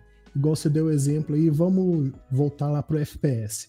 Eu peguei aqui minha arma, dei um headshot no Roma. Uhum. Então, sai uma informação do meu computador, chega no computador do Roma, dei um headshot, ponto. Errei o tiro. Aí eu vou pegar esse pacote que significa que eu atirei, mas não acertei. Vou modificar esse pacote para falar eu acertei e foi um headshot. Caramba! Isso que o Wireshark faz. Você consegue editar pacote, mas é aí que entra o problema. Antes, as verificações de pacote eram muito babacas. Sim, sim. Era simples. Alguns até nem tinham. Hoje é bem mais complicado. Consegue quebrar? Consegue. Mas aí você vai ter que ter muito tempo, você vai ter que repetir as ações várias vezes e dependendo do jogo não, não dá. É bem. Isso é difícil, não é impossível. Sim, sim. É difícil. É, e isso, isso depende um pouco do jogo, na verdade, né? Porque tem jogo, por exemplo, falando um pouco dos FPS propriamente dito, que a detecção de headshot é da parte de quem atirou. Então, o PC de. O meu, eu tô jogando eu contra o Kid. Eu efetuei um tiro, dependendo do jogo, é o meu PC que vai dizer assim: olha, foi um headshot ou não foi um headshot. Ah. Né? E aí eu consigo fazer edição de pacotes para sempre enviar o sinal de que não, foi headshot sim, tá tudo certo. Confia eu, eu, não consigo, uhum. eu não consigo mexer no jogo para falar que foi headshot ou não. Porque tem todos os antídotos e tudo mais. Se eu fizer essa edição na, na, camada de transporte da informação, é mais difícil do, do jogo em si perceber que essa informação está sendo trocada, né? Sim. E aí você consegue fazer, uhum. então, que assim, ah, se o meu que tô dando tiro é eu que determino se foi headshot ou não, eu, eu edito os pacotes que estão saindo da minha máquina e vou falar que foi sempre headshot. Foi isso que pegou. E aí, por exemplo, você tem jogos que é invertido, que é no lado que tá recebendo o tiro que o, o, o programa vai definir se foi headshot ou não. E aí o cara faz só um programa que ele nunca toma headshot, porque ele sempre faz a, a informação de pacotes que ele tá enviando. Pacote, ele fala assim: não, não foi headshot, não foi headshot, tá tudo certo. E aí, é, são cheats que você consegue, então, editando os pacotes de transferência. São mais chatos, mas assim, as empresas conseguem hoje circunver essa, essa questão, né? Como o Kid disse, você tem criptografia, então você às vezes não consegue saber exatamente o que está trafegando, e você tem assinatura de, de, uhum. de, criptografia ES, que você, a partir do momento que você mexe no conteúdo do pacote, você invalida a assinatura, então é, para de funcionar, uhum. aquele pacote não, não, não, não comunica mais. Você tem dupla verificação, às vezes o jogo, os dois lados têm que confirmar se foi headshot ou não, e aí se um dos lados está dando informação controversa, ele consegue pegar, né? Então é um pouco mais difícil Isso. hoje. Isso era mais na, na época do, do, online raiz, né? Do comecinho, né? Que, que funcionava melhor. É, realmente. Cara, mas é, isso aí é aquele negócio. Eu, eu acho que essa parte de, de competição né, alimenta muito a indústria, né? Assim, sempre vai ter alguém Sim. querendo, né, digamos assim, ah, eu, eu quero matar muito, mas né, eu não tenho essa habilidade para isso mas tem uma ferramenta aqui que me ajuda muito a matar, então né, vou, vou utilizá-la. E aí, se a gente vai falar de jogos online, e, e- e tem toda essa parte de verificação, tem os anti-cheats e tudo mais, eu vou falar de um, de um dos primeiros que eu fiz também, depois do meu le- resolutor de, de Sudoku, que foi no Gunbound. Eu joguei muito Gunbound, não sei se a galera daqui que tá assistindo ou ouvindo jogou Gunbound, mas era como se fosse o Worms, e eu não ajudei nada a referência, porque o Worms é um jogo mais velho do que Gunbound. Né? Acho que não tem nenhum jogo moderno na pegada de Worms e Gunbound, né, o Morph? Não, também Mas- não lembro. Tem o próprio Worms, né? A gente tem o Worms atual É, hoje. o, Worms Armageddon, né, que é o último, mas Isso. não tem cena, né? Quase ninguém joga mais isso aí. Infelizmente, porque é, uma- um, é um estilo de jogo que eu gosto muito. É, mas, mas o, Bem o, o Gambald, ele, ele foi muito bom. E uma pena que, né, acabou. Acho que até saiu novamente recentemente. Não sei se vingou. Sério? Não É. sabia, não sabia não. Te- Teve um remakezinho. Mas pra quem não sabe, se baseavam. Era um PVP, onde você tinha um canhão, né? Um tanquezinho, digamos assim. E, e é- os personagens, né? Os diferentes tipos de personagens eram diferentes tipos de canhões. Então você tinha canhão que atirava, é, o tiro era só uma, uma bomba, digamos assim. Ah, um canhão que atirava uma bomba que chegava no meio do caminho, ela explodia em duas bombas, né? Então assim, eram os poderzinhos mudavam de acordo com o personagem. Então tinha todo um cálculo matemático que você tinha que fazer ali a parábola do tiro, porque tinha vento, tinha gravidade, etc e tal. exato. Então tinham várias coisas E, que pare- e influenciavam, parece, né? chato, e parece chato por ser cálculo, mas era tipo, na- na prática era só assim. Você não precisava fazer conta, mas você tinha que ter o feeling. Falar assim, hum, aqui eu tenho que botar nesse ângulo de tiro e O atirar tá com tanto. cá. Isso. E aí, o que, que eu fiz? É, e já, e, e Gunbound é um jogo mais moderno, já tinha anti-cheat, você não conseguia editar memória, você não Isso. conseguia editar pacote e tudo mais. O que, que eu fazia? Eu jogava com aquele boneco que tinha, ele jogava tipo um bumerangue, sabe? Que ele era Aham. muito bom. E que você conseguia se esconder em alguns buracos do cenário, que era muito difícil os, os- os- os canhões de tiro direto te acertar.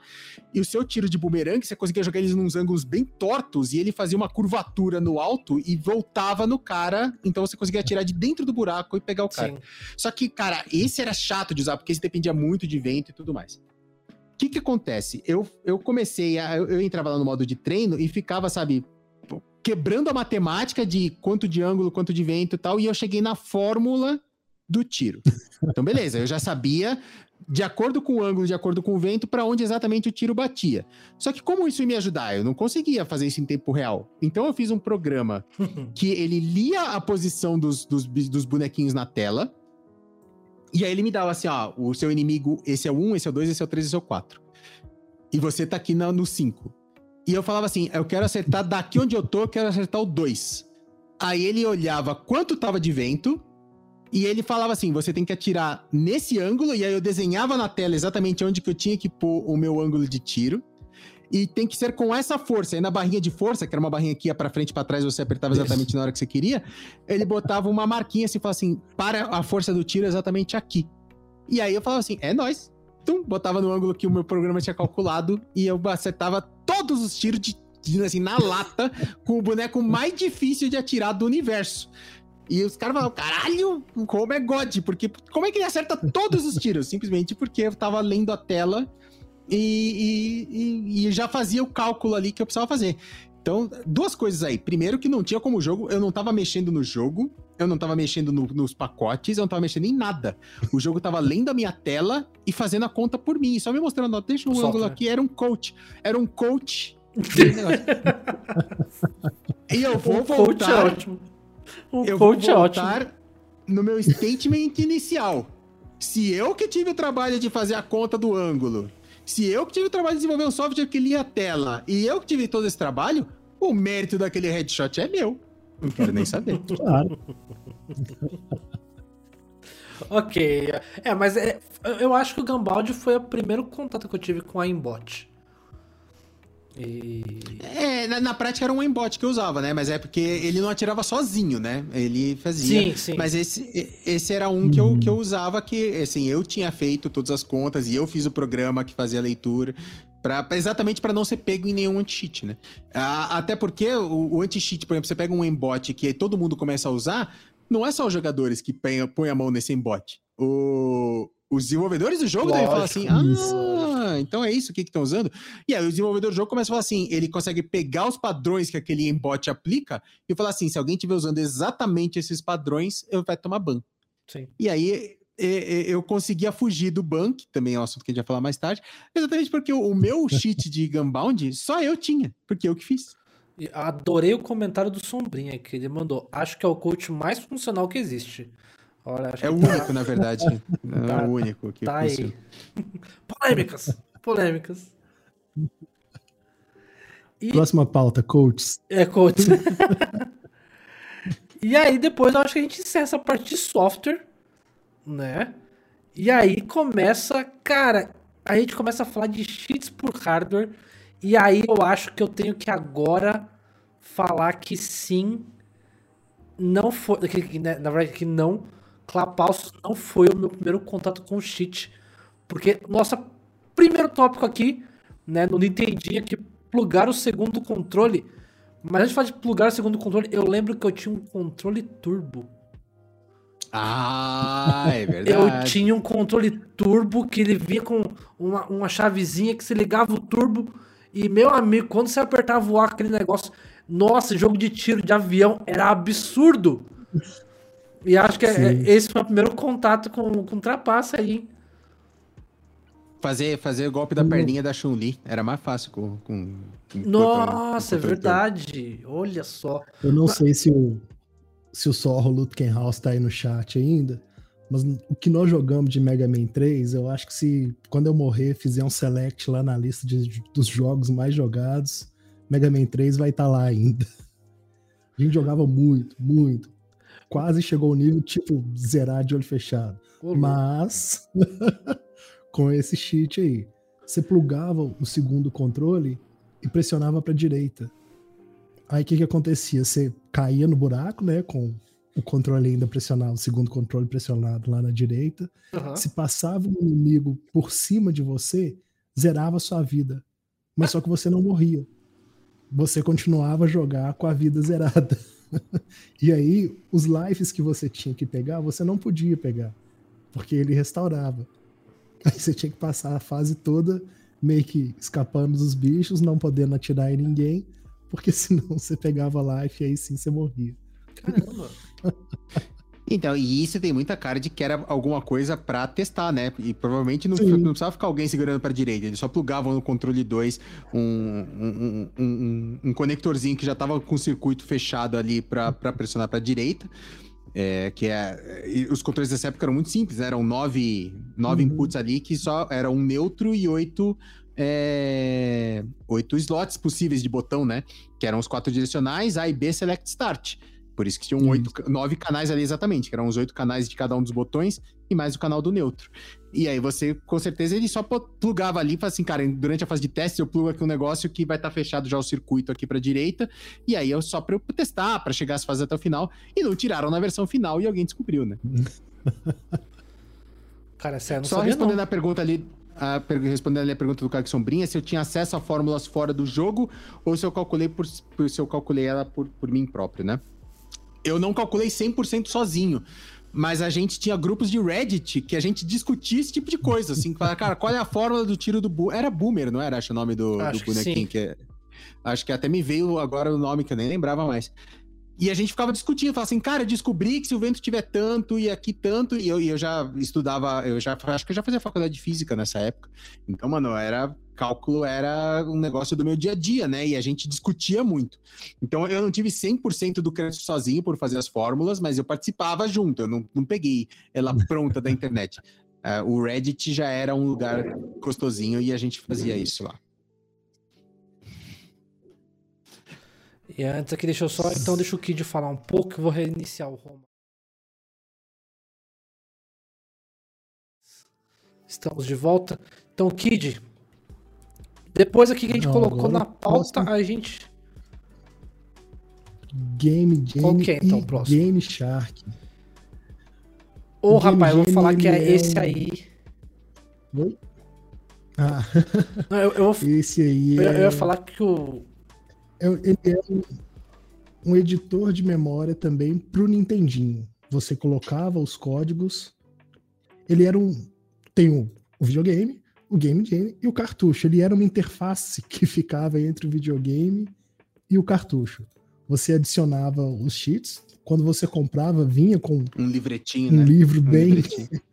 Isso, um livro bem rechonchudinho, cheio de código. Aí tinha vários jogos, muitos jogos, e os cheats daqueles jogos. E, o- e o que ele fazia era, Era- tudo que a gente explicou no começo sobre edição de memória e sobre edição de save. Mas ele fazia isso na camada de hardware da Isso. coisa, porque no console ele não entendia, você não tinha acesso à memória, você não tinha acesso ao, ao save. Só que pra galera entender como é que funcionava, Uhum. é, a, a grande parte da memória era o cartucho propriamente dito. É, uma parte disso era save e uma, tinha uma memória RAM bem é, rudimentar nesses consoles pequenos, né? E aí É, você tinha comunicação ali entre a memória e o cartucho, que era onde trocavam-se as informações. O Game Genie, ele ficava no meio do caminho, você colocava ele entre o console e o cartucho, Uhum. então ele interceptava essas comunicações. Então quando vinha a comunicação de perdeu vida, o Game Genie falava assim, não, não perdeu não. E aí, Continua, continua. ah, todos aqueles conceitos que a gente estava explicando lá no começo sobre edição de memória, sobre edição de save, era isso que o Game Genie fazia. O Game Genie, o Game Shark, que era um concorrente do Game Genie, mas que era essencialmente a mesma coisa. E aí a Uhum. galera comprava isso para poder fazer essas trapacinhas. E isso é um caso muito interessante, eu recomendo, a gente nem vai precisa aprofundar muito, que é um assunto extenso, mas a galera pode procurar depois no YouTube e afins sobre o processo que a Nintendo moveu sobre o- a, a fabricante do Game Genie, que eu não vou lembrar agora quem era, mas assim, que você tá quebrando os meus jogos. Não é assim que é Uhum. feito para jogar o jogo. E o Game Genie deveria falar assim, eu não tô fazendo nada. Eu, eu criei um negócio que bota ali no meio, eu não tô adulterando o seu hardware, eu não tô adulterando o hardware Sim. do cartucho, Sim. eu só tô mexendo na comunicação entre os dois. E a Game Genie ganhou o processo. A Nintendo não. Que, é que eu me lembro, a Game Genie ganhou. A Nintendo não conseguiu Ganhou por arrancar- causa disso pro- mesmo. É, não conseguiu proibir de- de fabricar o, o Game Genie. E foi um dos casos mais famosos, assim, foi milionário o processo e a, a Nintendo simplesmente não ganhou. A- É, Aliás, eu- a, Nintendo, a, a Nintendo já deu aí sinais de que ela gosta de processar as pessoas. É.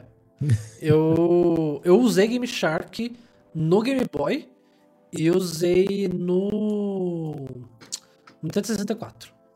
E ambos Uhum. eram né, interfaces que você colocava entre os cartuchos. E, e, nossa, olha, dá pra fazer miséria mesmo. Tinha, tinha muita Sim. coisa. Eu lembro de jogar Tony Hawk voando, né? Assim, era bizarro. 007 também, com 007 começando com a Golden Gun já de cara. Nossa, brinquei muito com, com Game Shark no Nintendo 64. E você botou um outro dessa Engraçado. categoria aí, que é o PS Asmi, que esse eu não conhecia. Ou se tinha mais alguma Isso coisa é pra falar o- do Game Genie? É o Game Shark, é, no caso é o Game Shark do PlayStation 1. Hum. Que meu primeiro salário como programador, eu comprei o PlayStation 1. Meu segundo Eu salário eu também. o Game Shark. Eu, eu já contei essa história aqui, cara. Isso, eu, eu nem sabia, mas acho que o Morph vai lembrar. Eu já contei essa história Sim, aqui, que é o, Exato. O, eu- o, o meu PlayStation não foi com o meu primeiro salário, mas o PlayStation 1 foi o primeiro console que eu comprei, que não foi ganhado dos meus pais, né? Eu também, mesma coisa. O meu primeiro foi eu comprei o PlayStation, o segundo salário eu comprei um Game Shark. E também, no fundo, no fundo, é a mesma coisa. Ele é uma interface, mas só que como o PlayStation ele é CD, Isso. é, Uhum. se plugava e o Game Shark numa porta paralela que o PlayStation tinha, os primeiros modelos. A porta de expansão, né? Na verdade, que ela era feita É. pra você colocar add-ons do console, né? Isso. Eu pensei que era pra colocar o Super Nintendo. Então, mas eu, eu na, verdade, lembro... na verdade, o Super Nintendo tinha uma porta dessa pra colocar o drive de CD que se chamava PlayStation. E Isso. era feito pela É. Sony. E é, mas essa é uma história bem longa, que aí, na verdade, aí a- não deu certo a relação entre eles dois. A Nintendo falou: ah, desisti, não quero saber desse negócio de CD, não. A Sony falou: ah, é? Então eu vou lançar. Eu tenho videogame, então segura. Aí você também tinha lá o, o Game Shark, e o Game Shark ele dava as posições da memória. Aí a gente começa a estudar e você vê que o PlayStation ele tinha um assembly dele. Sim. Aí eu comecei a estudar o assembly do PlayStation. Porque o assembly ele é virado, ele é apontado para um determinado tipo de processador. Sim. Então o assembly do PC, ele é um pouco diferente do assembly do PlayStation, que é diferente, diferente do do assembly do Mac. celular, que é diferente do assembly do Mac, que é diferente do assembly do Raspberry. Todo computador, todo processador, toda família de processador, uhum. ele tem um assembly para ele. E, com e, é por isso, e é por isso que um programa que você faz para PC não roda no, no, Mac, porque a, como a gente estava explicando, Isso. tudo é convertido para assembly no final das contas. Então, quando está convertido para um assembly de PC, o assembly do Mac não vai entender aqueles comandos e a, a, as posições de memória são diferentes, as posições de registradores são diferentes, uhum, e aí uhum. simplesmente uhum. não vai funcionar. E é isso, é o povo entender também que é por isso que é tão difícil fazer os emuladores. Né? O pessoal fala assim, nossa, mas pô, é, os computadores de hoje não conseguem fazer um emulador de PlayStation 3 né, rolou recentemente, é, meu querido, Exato. porque é, a arquitetura é muito diferente. Sim. Né? Então, é, isso é delicado.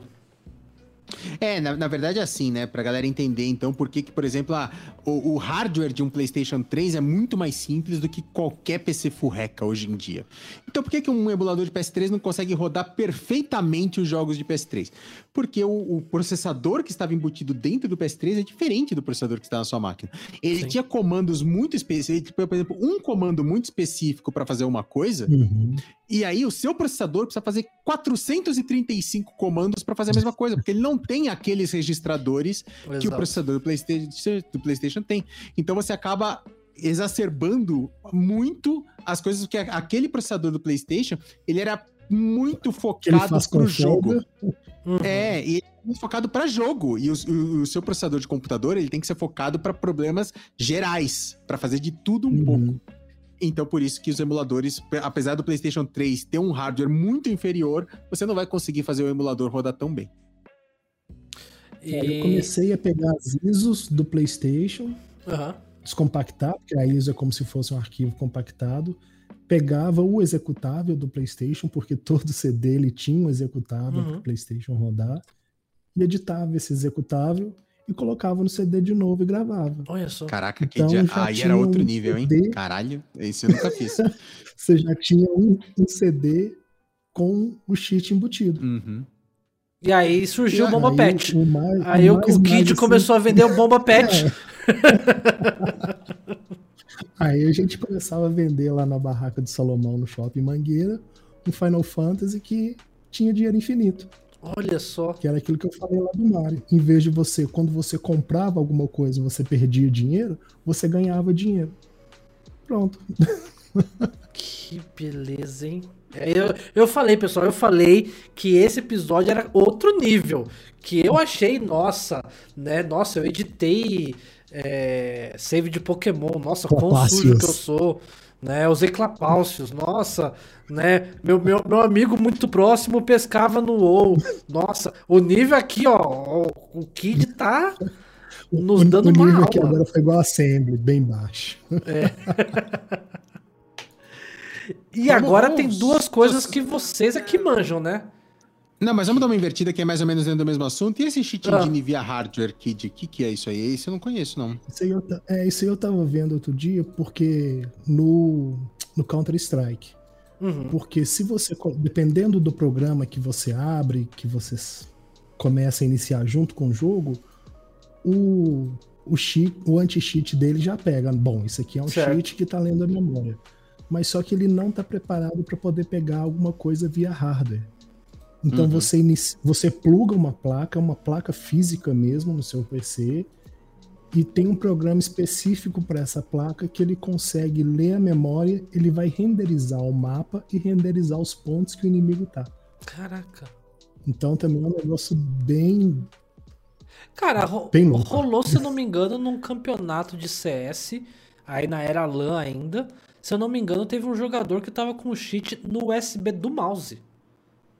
A gente vai chegar nisso já já. A gente é, vai chegar nisso já já. Mas é isso mesmo. O cara ele coloca um.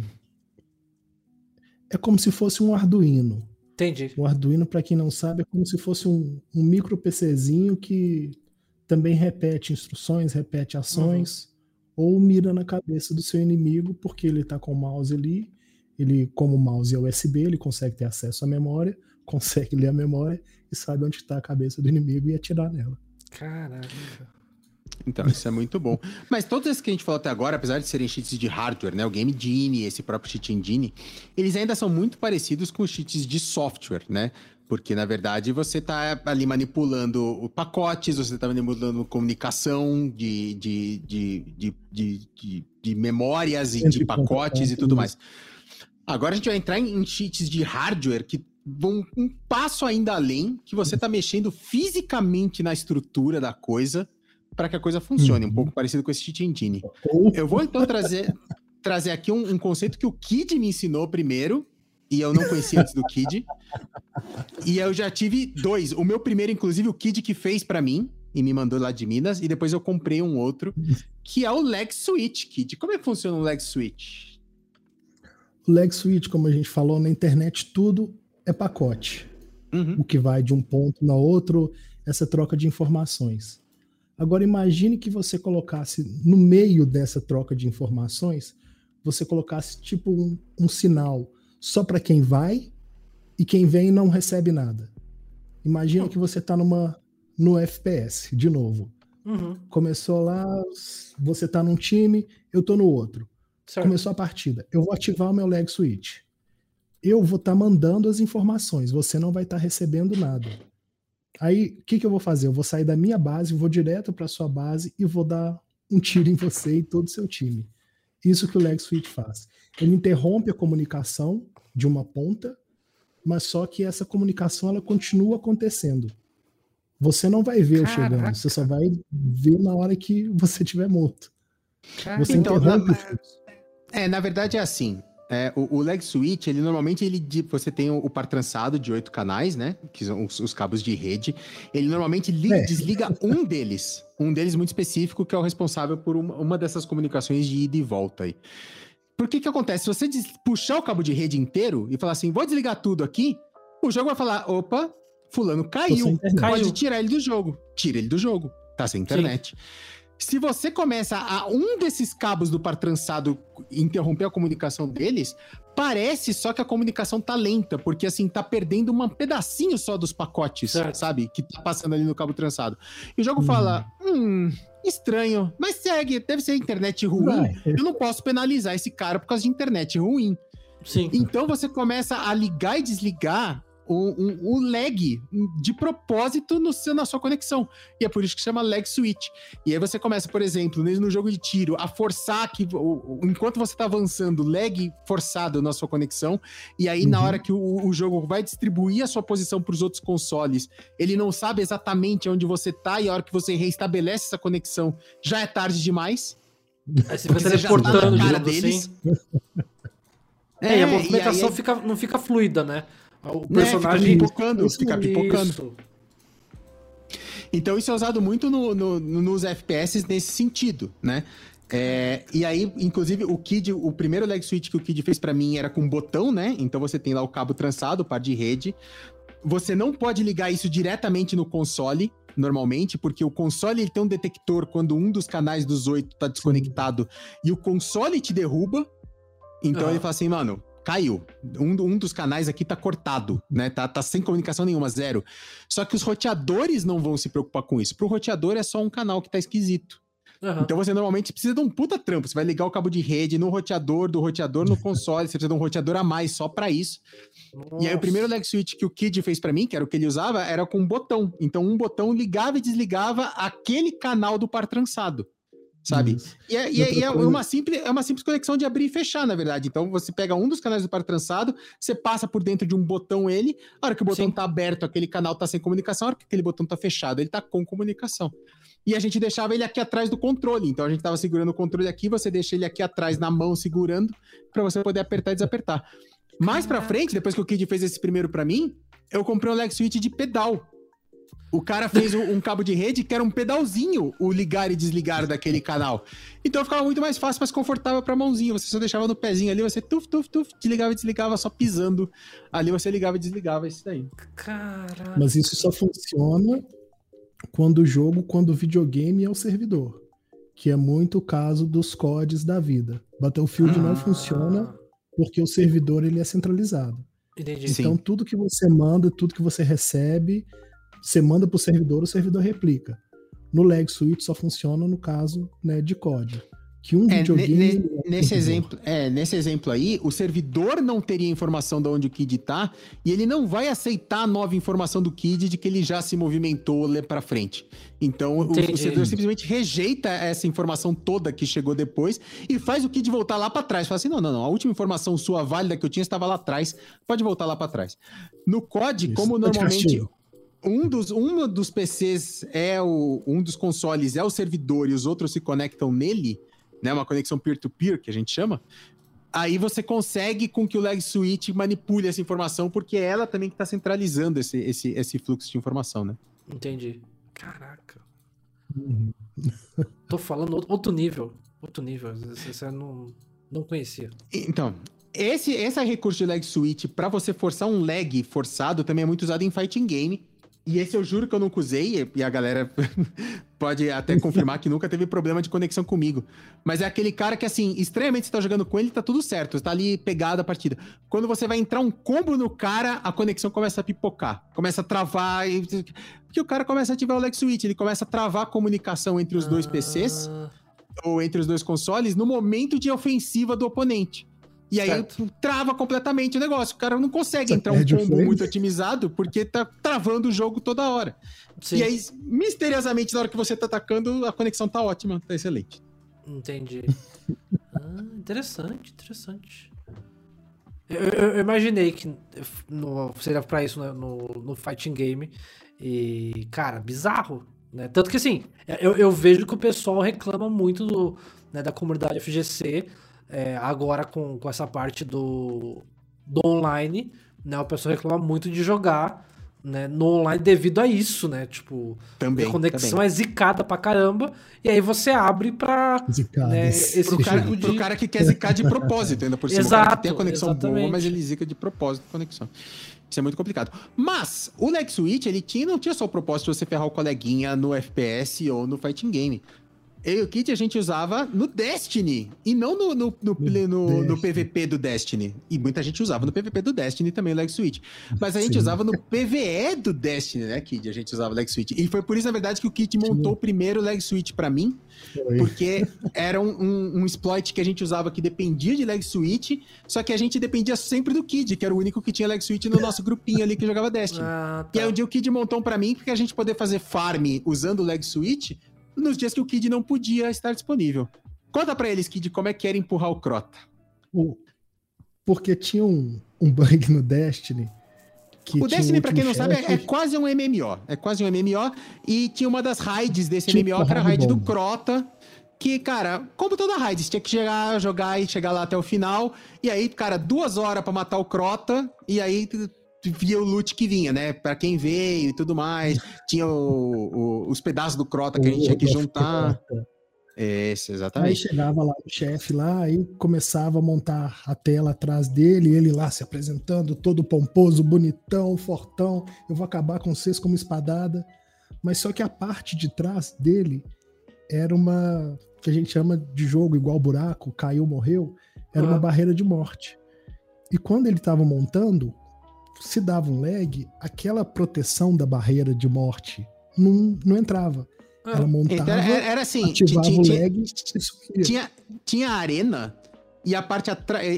O, o Crota era um boss que ficava estático, ele não saía do lugar, ele ficava parado e a, a gente ali na raid, a gente tinha que se distribuir, ficar tirando nele de longe. Só que na verdade o único jeito de acertar o Crota era com uma espada, então você tinha que chegar perto dele forçadamente, né? E aí você tinha que chegar perto, mas ele não se movia, ele ficava parado num lugar só. Aham. E a arena atrás dele era fechada. Pra que ele não caísse pra fora da arena e morresse, né? Então, Ah. o, o jogo tava preparado pra quem caísse fora da arena morresse. Pra garantir que o Crota não ia cair numa espadada, fechava. Então, na hora que o, o- o jogo tava renderizando o cenário, o Kid fazia o quê, Kid? a gente ativava o lag. E Ah, aí, E aí não renderizava Era- era- a parte de proteção atrás dele. Aí você aí a derrubava gente ele. jogava uma, uma granada no pezinho dele. Ele olhava e falava, ui! Aí começava a dar ré. No que ele dava ré, ele caía nessa parede de morte. Aí já era. E Aí aí a gente conseguia matar o Crota. Em 10 segundos, tá ligado? E aí a gente Ah. farmava agressivo no leg switch, só a gente já deixava save pronto, Na, na, na, na tela do. A gente ia uma vez até chegar no Crota. Ah, Aí a gente salvava a raid. Que, que dava pra salvar a raid, né? Então, tá, exemplo, é, o- o- você entrava, se você entrava no meio da raid, você ficava com aquele personagem. Aí o servidor virava na terça-feira, aí terça-feira, 8 e 1, o povo já mandava, ó, já tô com save no Crota, só esperando dar sexta pra, pra poder formar. Porque o que, que a gente fazia? Como todo bom MMO, a gente tinha vários personagens, certo? sim. E o Destiny Certo. permite você salvar a raid no meio. Então tô jogando eu, o Kid e o Morph, e a gente, puta, mano, tamo aqui jogando essa raid já faz 8 horas, mano. Vamos dar um save aqui, a gente volta depois, beleza? Beleza. E a gente Beleza. salvava naquele ponto. Os três têm o save naquele ponto. Só que aí o que acontece? Eu vou voltar com o mesmo boneco que tá com o save, aí o Morph e o Kid voltam com o outro personagem dele. E a gente ia lá e matava o Crota. Aí o Kid pegava o Nossa. personagem dele que tava com o save, eu voltava com o meu outro boneco e o Morph com o outro boneco dele. A Sim. gente ia lá e matava o Crota. A gente, o Morph ainda tinha um boneco que tava com save naquele ponto. Aí eu e o Kid, a gente vinha... contra- Então a gente fazia isso. A gente chegava uma vez até o Crota, salvava, e a gente ficava essa dança de bonecos e matando o Crota em 10 segundos graças ao, ao leg switch. E a gente, mano, farmava infinito. E aí o Kid era um cara muito o requisitado, ponto- porque só ele tinha o leg switch. Então a galera implorava pra o Kid, nós estamos com save lá no Crota, consegue entrar lá rapidinho só pra empurrar o Crota pra nós? Caramba. Aí que eu comecei a falar assim, aí a gente falava das mochiladas do Kid. Falava, ó, mochilada hoje 14 horas. Eu tava lá Ah. jogando lá de boa, aí entrava o cara na parede, ô, tô com o save do Crota ali, rola rapidinho. Rapidinho não, 14 horas, beleza. Não, beleza. Aí eu posso chamar meu amigo? Eu falei, pode, tem espaço, não tem Sim. problema. Aí um amigo chamava o outro, aí que chamava o outro, aí que chamava o outro. Aí depois teve um, um sábado que eu tava jogando com cinco pessoas que eu não conhecia. Nossa. Aí ele só tipo assim, ó, ele vai fazer a mágica aqui, a gente fica aqui no ponto e rapidinho vai fazer a ele mágica. a gente mata o ponto. Nossa, mas funciona mesmo? Funciona, não. Pera aí que você. Aí empurrava e todo mundo é, ganhava lá os itens. Aí o povo vinha procurar, eu falei, não, isso não é, é vida, não. E tinha um- uma outra coisa também. Aí eu falei assim, né? Eu fui bobo, né? Podia ter feito igual o cara. Tinha os status do Destiny que era aberto. E tinha um dos status lá que era quantas vezes você já tinha matado o Crota. Esse Uhum. cara que eu vi, né, que ele explicou o que, que tinha que fazer, o meu, meu nível de empurradas, eu tava com 80 e qualquer coisa. Esse cara, ele começou a cobrar 5 dólares por cada pessoa que levava. Quer ir? Quer, É, que eu ia beleza, falar. manda 5 dólares aqui. É. Aí eu fui ver os status dele outro dia. Ele tava com mais de 1.700 empurradas. Nossa. Ah, porra, 1.700 vezes 5 dólares dá muito dinheiro. É grana, é Eu- grana. Vacilei. É, e, inclu- inclusive é, é uma, uma das coisas que tá aqui na pauta, né? A parte, acho que a gente até, até a gente pode pular, mas aproveitando esse gancho do, do Kid, é essa parte de ganhar grana com, com hack, com cheat. Uhum. Sim. né? Porque tem como você ganhar a partir do momento que você faz, né? Como no caso Uhum. é o, o que o, o- A gente construiu o cheat e vender, né? Exato. Hum. Que é, o- e é o que o Bomba Pet faz, na verdade, né? O Bomba Pet nada mais é do que um cheat, uma edição de save que os caras vendem. Isso. E vende pra cacete. Sim. É, mas digamos também que o, no caso do Kid aí, era muito o caso de, tipo assim, é, pagar, né, assim, receber pra você arriscar a sua conta. Porque provavelmente, Uhum. né, a conta que tava na, na reta ali era do Kid. Não era de Sim. todo mundo da raid. É, não sei, cara. A gente sempre tinha medo. a gente- a- o, o medo do ban era sempre presente. Mas a, a vontade de, de farmar o Crota De 14 pegar o- vezes com nossos personagens era maior. E é aí que você é pego e é aí que você é banido.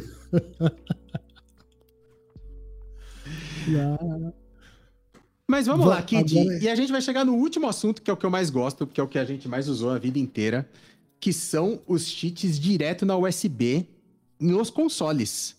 E aí eu trouxe Bravo. aqui pra quem tá vendo no vídeo, no YouTube ou quem tá vendo ao vivo na Twitch, e se você tá vendo no Spotify, a gente começou com esse carinha aqui, ó. O Cronos Max, eu tenho, esse aqui eu tenho até a caixinha dele. Olá, velho. E- Olá. E depois a gente passa. Ó, o Cronos Max, o Kid do Kid ali, ó. Tá ali. Eu não E tenho. aí chat. depois Eu lanç- não tenho. lançou um mais moderno, que eu e o Kid, quando lançou, a gente ficou maluco. Que foi o Ah, Titan que 2. Eles Eu estão não tenho chat. Eu não tenho. Expliquem aí o que que é.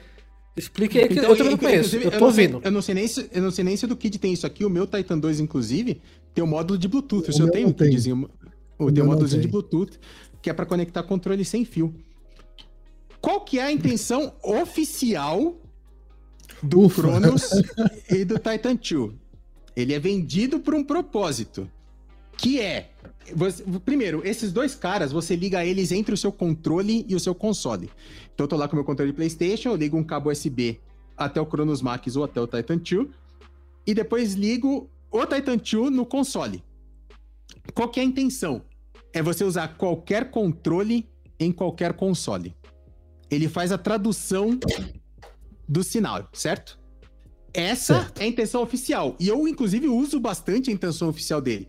Porque tá aqui, inclusive, na minha mesa. Eu gosto muito mais do controle do Xbox One do que do controle do PlayStation. Eu prefiro. E o controle do Xbox One não funciona. Exatamente, esse é do, do Xbox One S, inclusive. Do, do novo, né? Do Series S. Ele não funciona diretamente no PlayStation. Mas com o Cronos Max ele funciona. E eu, inclusive, pro, pro uso oficial dele, eu usei bastante. Outra coisa que a galera usava muito, por exemplo, quem tinha controle arcade, do PS3, controle arcade é um negócio caro, cara. E é, muita gente, assim, saiu o PS4 e começou a ter competitivo de PS4. Isso foi, inclusive, um problema grave, por exemplo, quando saiu o Street Fighter V. Porque o Street Fighter 4, todo o cenário competitivo era no Xbox, 100%. No Street Fighter V, a Sony comprou exclusividade. Então era todo o cenário competitivo de, de, PlayStation, de Street Fighter V era no PlayStation. E a galera que tem Sim. controle arcade é um controle caro, cara. E você fala assim, mano, agora eu vou ter que comprar um controle de PlayStation, porque o, o controle que eu tenho é de Xbox, meu controle arcade. E ninguém quer comprar o meu controle arcade de Xbox, porque a cena competitiva hoje é toda no PlayStation. Tudo mudou. E aí, pra isso que entrava esses bichinhos, porque você plugava aqui o controle de Xbox, plugava isso no PlayStation e funciona. Entendi. Funciona lindamente. E esse é o motivo oficial para que servem esses carinhas, o Cronos Max e o Titan 2. Na- Ele chama Titan 2 porque tem um Titan 1 que é igualzinho o Cronos Max. Eles são idênticos. E, é... e aí depois a Titan lançou dois modelos novos, inclusive, né? Tem o, o Titan mais novo que eu, pelo menos, não comprei. Você comprou, Kid, o Titan mais novo ou ainda não? Não, e por enquanto, não. Se for, vai ser o Crono Zen. Mas mais pra frente. Porque isso aqui. Isso aqui é caro. É, cara, esses bichinhos são caros. Isso aqui é caro. Isso aqui Mas- é muito caro. É muito caro quanto? Vamos falar de cifras. Vamos Eu falar de lembro. cifras. Eu olhei, eu olhei no Mercado Livre. Esse aqui hoje. tá- eu até anotei. No Mercado Livre, esse aqui tá 350 reais. Ui. Vou vender o meu. No AliExpress. Eu vou vender o meu, porque eu só uso, eu só uso o Titan 2, eu não uso mais o Cronos há muito tempo. No AliExpress tá 400. Esse Caramba. Tá E esse é mais simples. Esse Esse, aqui- é mais bobinho. É, o esse Titan é 2 mais é muito mais, o Titan 2 é muito mais aqui, esse complexo. aqui, esse aqui você tem um slot de cartãozinho de memória. Aham. Não, e, e tem mais coisa, que nem eu tava mostrando. O meu Titan, É. inclusive, eu vou mostrar de novo, ele tem um módulo de Bluetooth que não, não tem no do Kid, que é uma placa extra que você compra. Então, por exemplo, o meu funciona com controle sem, sem fio. Eu não preciso ligar o fio nele, Ah, propriamente legal, dito, né? legal. O Titan E aí, quanto, 2, quanto tá o Titan? no, no, no AliExpress não tem. Mas no Mercado Livre, o mais barato que eu achei foi 1.200. Nossa. Mata. Só um minutinho aqui. Novo anúncio. Só um segundo, gente. A gente já vai retomar a gravação, tá? Só um minutinho. Caraca. Cara. Mano, eu tô, tá encostado a porra do Titan faz muito tempo que eu não uso. Eu vou vender essa merda. Me vende o módulo de Bluetooth. Não, eu te dou o módulo de Bluetooth e vou vender o meu Titan sem. Então, mas agora, e onde que entra então? Então, mas é- é- é- ele. Então você liga o controle nele e ele no console. Certo. Pra oficialmente ele traduzir os comandos de Xbox pra PlayStation, de PlayStation pra Switch. Ele é de todas pra todas. Ele funciona qualquer um dos Isso. controles de todas as marcas para qualquer console de todas as marcas. Você pode usar qualquer controle em qualquer console. É para isso que ele é feito. Inclusive, o Cronos Max, ele tem um, um probleminha que, por exemplo, nos consoles da, Play, da Sony, é, tem um módulo de autenticação nos controles para garantir que Isso. o controle é original. Então, Ah. ele de tempo em tempo, ele, ele não consegue mais autenticar, e aí você tem que desligar e ligar o controle, é meio chatinho. Uhum. O Titan, se você for olhar, ele tem duas portas USB na frente. Porque uma delas você liga o controle que você vai usar, e na outra porta você liga o controle do PlayStation. E aí ele usa o controle do PlayStation para fazer essas autenticações. Entendi. Então você não precisa nem fazer. Mas aí o que acontece? Já que ele tá ali no meio do caminho, eu tô aqui no meio do caminho traduzindo o comando, certo? Tô Certo. aqui Certo. de PlayStation para Xbox, para PlayStation. Você não quer aproveitar e manipular esses comandos do controle enquanto você tá mandando? Fica à vontade, Quero. irmão. E aí como é pra isso que ele faço serve. isso? E aí é, ah, mas aí é com programação hard. Aí é com programação hard. Ah, É- É em C, pra quem conhece, é, é- é a programação em C puro. E você pode programar os comandos. If botão pressionado igual a X, faça isso, isso, isso, isso na sequência. Ele é como se fosse um editor de macros para controle controle. e ele é impossível de ser detectado. Porque ele não tá alterando nada, ele não tá en- entrando diretamente no console, nada. Ele tá só mandando sinais de controle para lá. É, assim, Uma outra é, coisa que é fantástica também é que ele consegue detectar todo, toda alteração no controle, voltando no Destiny. Quando o Uhum. Super tá cheio, o controle ele pisca a luz de amarelo. Quando você tá morrendo, a luz do controle fica Ah, piscando de tá. vermelho. Então você pode virar e falar assim: se a luz estiver piscando de vermelho, enche o life. entendi. Se o super encheu, É, mas, assim mas não, não é, não, é, não, é enche o live, não é enche o live cheat. É boneco que tem poção de recuperação. Bo- sim, então, sim, assim, sim. mano, eu, eu não quero ficar prestando atenção na minha vida. Se, se você perceber que piscou a luz vermelha é porque minha vida tá baixa demais, já usa pra mim, já aperta o botão aqui que é pra usar o poção de, de recuperar Aham. a vida. E é esse tipo de programação que ele faz. Ele eh, automatiza esse tipo de coisa. É, eu tinha visto um, né, pra Nintendo Switch, porque o Switch, pra quem não conhece, ele tem um, um que é muito famoso, que é o 8-bit Do, né, que É, esse serve justamente... Esse aí. É, então o Roma tem, inclusive, que serve pra isso, pra você poder usar controles de outros fabricantes, né, ligados Mas no esse Switch. faz só isso. Mas esse faz só isso. isso, esse Ele faz só isso. E aí eu tava vendo um vídeo, né, de um outro que é, vejo nos Estados Unidos, que ele tem a opção de criação de macro. E aí, como eu falei, que eu jogo Pokémon, É, esse aqui. né?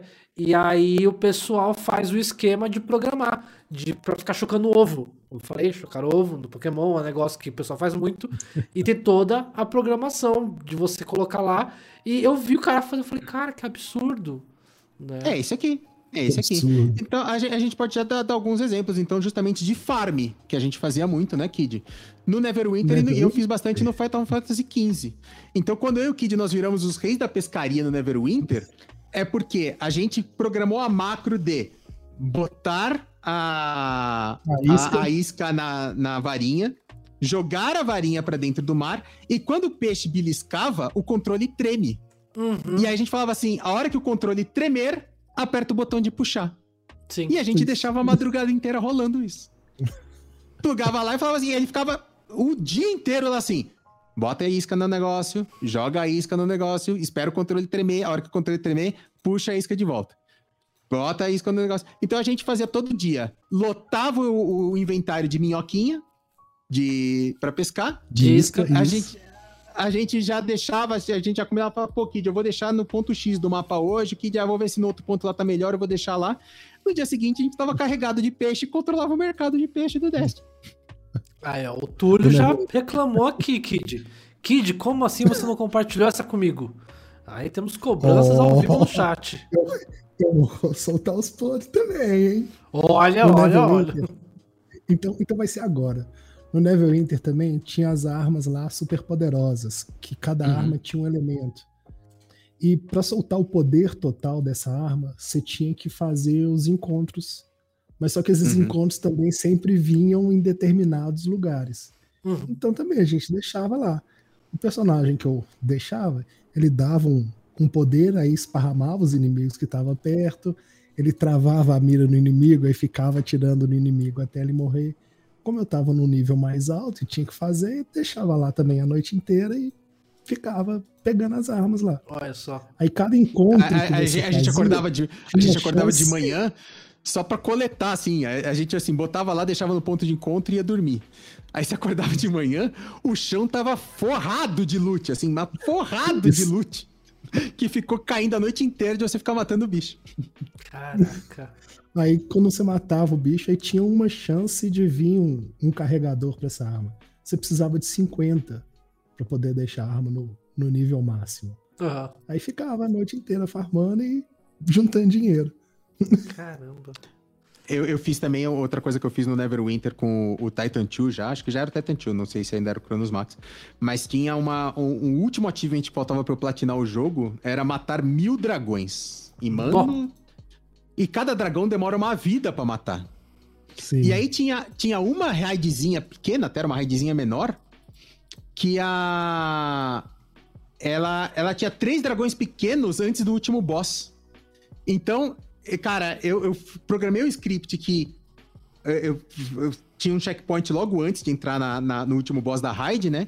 E eu programei um script que dava os passinhos certinho pra entrar no, no último boss da raid, ficava spamando magia diária pra matar os três primeiros dragões, e aí eu calculei quantas mais ou menos precisava pra matar os três dragões. Com certeza, né?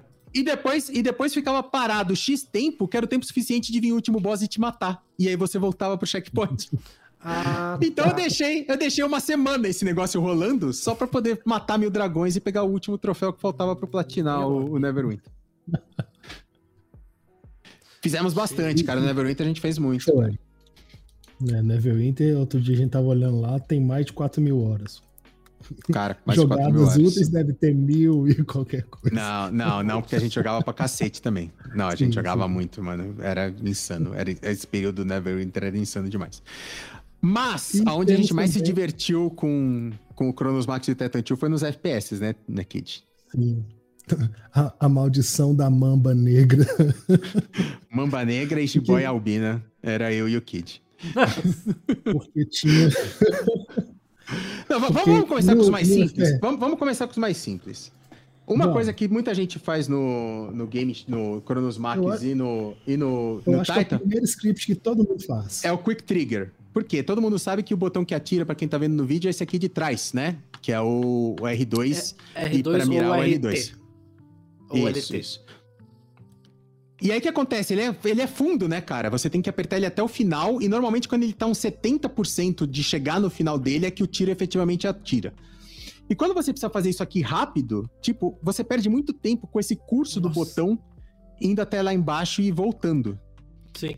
Então a, primeira coisa. Isso é feito o trigger stop, Então, eu não vou. colocar um parafuso. E aí a gente faz ali o kit tá mostrando pra vocês o trigger stop, que é você meter um parafuso fisicamente ali, que faz o botão só ir até um pedacinho aqui e parar. Ele não vai mais até o final. Ele não vai mais até o final, ele só vai até um pedaço. Ah, E aí, só que aí, o jogo, ele espera que o, o botão vá até o final pra disparar o tiro. Aí você entra no Chronos Max e fala assim: Cara, quando o meu R2 chegar em 10%, avisa o console atira. que já tá em 100. Não, Uhum. avisa o console que já tá em 100. Ele não tem como falar já atira, porque ele não tá mexendo na memória do entendi, jogo. entendi, entendi. Mas ele vai falar assim: avisa o console que eu apertei até o final. A hora que eu apertar Ah. 10% do. E aí você fica com o tiro muito rápido. Muito rápido, porque você. O seu, o seu botão de, de tiro fica curtinho Aham. e o, e o, o Chronos Max já tá ali avisando, ó. Vai embora. Outra coisa que a gente fazia muito, e aí é outro uso mais simplesinho do Chronos Max. Você tá lá jogando, segura e atira com arma de metralhadora, né? Que você atira e, e faz a metralhadora. E aí acontece o que chama de efeito spray, pra quem joga FPS. Que a arma, a mira dela sobe, certo? Sim. E normalmente ou pra direita ou pra esquerda, aí depende da arma, vai pra um cantinho a mais e tudo mais. E aí a galera tem que acostumar, começou a atirar, você já começa a corrigir o spray no, Uhum. no, no é, switch. A gente já programava para assim, pra arma tal, pra arma X ou pra arma Y. E é por isso, inclusive, Isso. que tem esse visorzinho aqui na frente do. Isso do aí Titan já é hack número. da pesada. Aham. Pra quê? Quando o botão de tiro estiver afundado, significa que eu tô atirando. Já fala pro console que eu tô segurando o meu analógico nessa direção. E aí o tiro ficava retinho. Então, e aí por arma, a gente fazia teste e tal, e aí Sim, por arma a gente fala assim, pô, pra essa arma aqui, o controle de spray, você precisa jogar tantos por cento pra baixo, tantos por cento pra esquerda. E aí era só segurar, o tiro ia cravado, assim, retinho, assim. prrrá. E é isso aí, a gente usava bastante também pra isso. Esses é normal, e- certo? E agora, Tá pesado é esse, já, tá beleza. Nada, ah, esse é bobeirinha. Esse é bobeirinha. agora o motivo do apelido. Tem aí a gente usava, a gente usava muita shotgun, né, Kit? Isso. Por isso Qual que é o problema, nós qual que é o problema de shotguns, Morph, num jogo de FPS? Que o alcance O, da o dano é, O o o alcance dano é da alto, arma é um, ok. O dano é alto, mas o alcance é. O, o- o alcance a gente não tem muito como mexer. Mas qual é o outro problema? Você tá lá frente a frente com o cara, vai usar shotgun, se você errar o tiro, o que acontece? Ah, tem que recarregar. O reload. Fudeu. Não tem pão de reload, certo? Sim. E aí, como é que a gente Certo. resolve isso, Kit? Bom, humanamente, você faz, você dá um tiro, finge que vai jogar uma granada tática, finge que vai jogar uma granada letal, troca de arma, volta pra escopeta e atira. Se você faz tudo isso, e aí é uma falha do jogo, de Uhum. diversos jogos tem isso, esse exemplo que o Kid deu é do Call of Duty Black Ops. Isso. Mas todos os jogos têm uma série de comandos que, se feito na sequência certa, ele cancela a animação, a animação de recarregar a, a shotgun. Então você atirou a shotgun, aí a, a hora que ele faz essa animação aqui, levantar pra cima, fazer clac clac e voltar, você puxa uma granada normal, puxa uma granada tática, volta pra arma pistola de mão, volta pra shotgun. Quando volta pra shotgun, a shotgun já tá recarregada e, E sem, sem ter feito animação. a animação. Sem ter feito a animação. E se você fizer isso em um milésimo de segundo, essa sequência de comandos? A shotgun vira uma metralhadora. Cara, co- como é que chama? Eu esqueci o nome do termo. Como é que chama quando faz isso? É. Jitter. Jitter. Procurem no YouTube agora Shotgun Jitter. É J-I-T-T-E-R. Mano, a Shotgun faz. e descarrega a- o pente inteiro num, num spray. Caraca. Mano, não tem como nada sobreviver a isso. Nada Aham. sobreviver a isso. E a gente, mano, a gente passeava. O Ricardinho, que jogava com a gente, ele também tinha um crono... o, o Kid que introduziu a gente no Cronos Max, e a gente tinha um time inteiro e todo mundo tinha. e a gente entrava o time inteiro com, com fazendo jitter de, de shotgun. o Ricardinho, numa partida, fez 100-0. Caraca. 100-0. Porque ninguém conseguia chegar perto dele. Sim, Mano, sim. chegar perto ele. plá, E, mano, o cara voar. Porque assim, ainda por cima tem o spray, né? Da, da shotgun. Sim. Então, tipo assim, ele não precisava nem mirar muito, porque fazer um spray de tiro de shotgun, aonde o cara passasse cabeça. perto, pegava. Sim, sim. Que absurdo, cara. Que absurdo. Esse Mas, cara, é, é muito, é muito no engraçado você ver um vídeo disso, cara. Pro- procura no YouTube Shotgun Jitter e você vai ver que engraçado que é a shotgun atirando que não uma metralhadora. É muito, cara, é muito divertido. E, e no começo, as primeiras vezes, claro, né, que a gente vai entrar nisso mais pra frente, mas dava aquele medinho de ser banido. No Black Ops, quando você matava por último, você aparecia na Kill Cam. Ah, Então, pode quando crer. chegava lá os, os 73, 72 pontos lá que vencia com 75, eu parava de matar. Se Pra gente- mostrasse na A Kill gente não Cam. ir pra Kill Cam. Entendi. Se não, se, se não é mostrando aqui o que é o cara assim dando um tiro, troca a arma, troca a granada, toma, dando um tiro, troca a arma, troca a granada, porque aqui o Ken ainda em câmera lenta, né, cara? E Sim, aí sim. ia deixar muito na cara, a gente ia tomar uma denúncia bonita. Apesar que, mano, a gente tomava denúncia uma atrás da outra, porque os caras falavam, Ah. como é que esse filho da puta tá atirando com a escopeta igual uma metralhadora? Lógico, lógico. Tipo assim, é muito descarado, desculpa. né? Não, é descarado total. É descarado Sim. total. Mano, e a gente se divertia demais com essa porra, mano. A gente, mas era, a gente dava risada, mano, porque a gente falava, mano, é De- muito engraçado. Os caras chegando lágrima. perto, a gente. Então, os, os caras desintegrando na nossa frente. Então, e, e aí vem a grande questão, né, que a gente colocou aqui, vocês colocaram na pauta. Vocês já foram banidos em algum jogo? Jamais. Sim, Já Você foi, foi, já? Eu nunca tomei ban, não. fui. No que, que você foi banido, E, Kid? infelizmente, infelizmente eu levei um monte de gente comigo. Sério? Porque, gana, sério, ganância. Ah, sempre. Tinha- um, um joguinho de golfe que tinha uma bola especial. Aham. Se você desse a tacada perfeita nessa bola, você ganhava cinco dinheirinhos do jogo. Certo. Aí eu falei, cinco? Por que não 500? Aí o que que acontecia? Esse aí também. a Só, gente só, vai só falar um rapidinho, frente. enquanto, enquanto o Kid conta a história, Naubert já conta aí no chat onde que você foi banido que eu quero ler na Exato. sequência. Então, Exato. então vai lá, mas conta aí, Kid. Cinco Aí, bolinhas, é, cinco dinheirinhos é pouco. Cinco dinheirinhos, aí pouco, não, quero mais, 500. Aí fiz os testes, beleza. Ó, passou, lindo. Aí tinha os torneios. Aí os torneios tinha, né, nove buracos ou 18 buracos. Bom, cada buraco, se eu der a tacada perfeita em todos, ah, seis tacadas por buraco, é, eu vou ganhar muito dinheiro. e ganhei o hack pro povo. Aí nisso Caraca. sim, né? Era uma briga lá no, no fórum dos hack e no fórum oficial. Aham. Eu, né, na hora que eu anunciei que ia falar, não, vou liberar 500 moedinha, bolinha especial. Aí todo mundo, é. Aí no fórum oficial eles falavam, não, preocupa não, gente, que a gente vai pegar eles. E eu nem atinei, nada. Hum, Aí liberei o hack pra todo mundo, aí todo mundo começou a usar, ê, dinheirinho, ê, saiu comprando as coisas. Aí chegou um belo dia, vai entrar, a conta tá banida. Por quê? Por uso de hack. Aí vai lá no fórum oficial, pegamos eles, eles usaram dinheiro. aí todo mundo que pegou acima de tanto dinheiro que é impossível numa Nossa. jogada normal foi banido.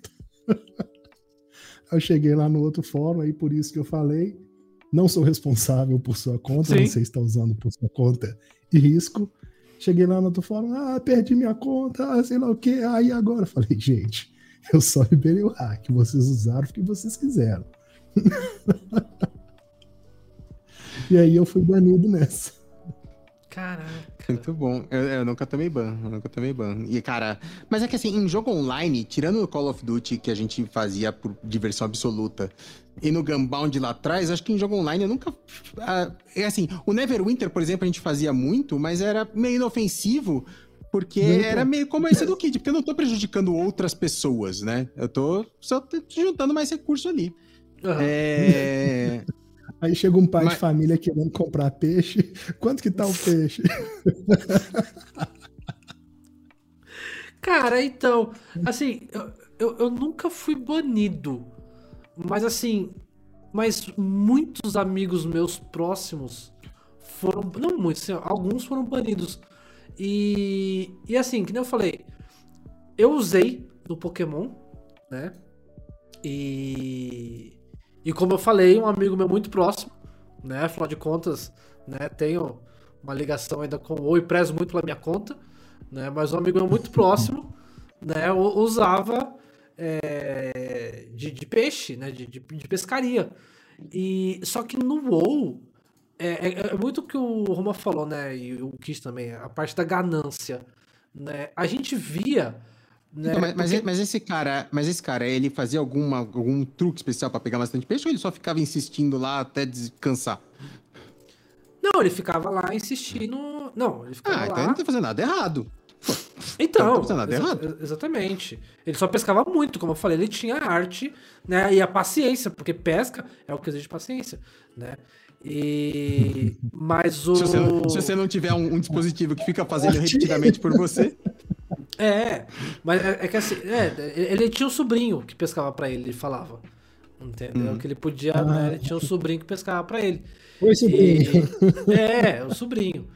Mas o. Como eu falei, eu tinha amigo. Teve, teve um amigo meu que é um dos caras que tinha uma das contas do WoW mais valiosas, assim, em termos de conquistas, em termos de item e tal. E, e é, é o que eu falo, que eu, eu vejo que no, nos MMOs, principalmente, né, tem muito aquela coisa de que muitas pessoas começaram jogando na adolescência, principalmente o WoW, né, que é a galera que, assim, ou tá aí há muitos anos, né? 15 anos de jogo. Então, assim, tem muita gente que começou jogando na adolescência e se tornou um adulto responsável, pai de família, né? Que trabalha, tem que levar, cuidar da casa, cuidar dos filhos. E aí o cara passa a ter grana, mas ele quer continuar jogando, quer continuar fazendo as coisas.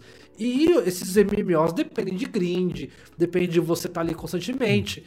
E era o que a gente falava, né? Esse meu colega, ele trabalhava e ele era advogado, se eu não me engano.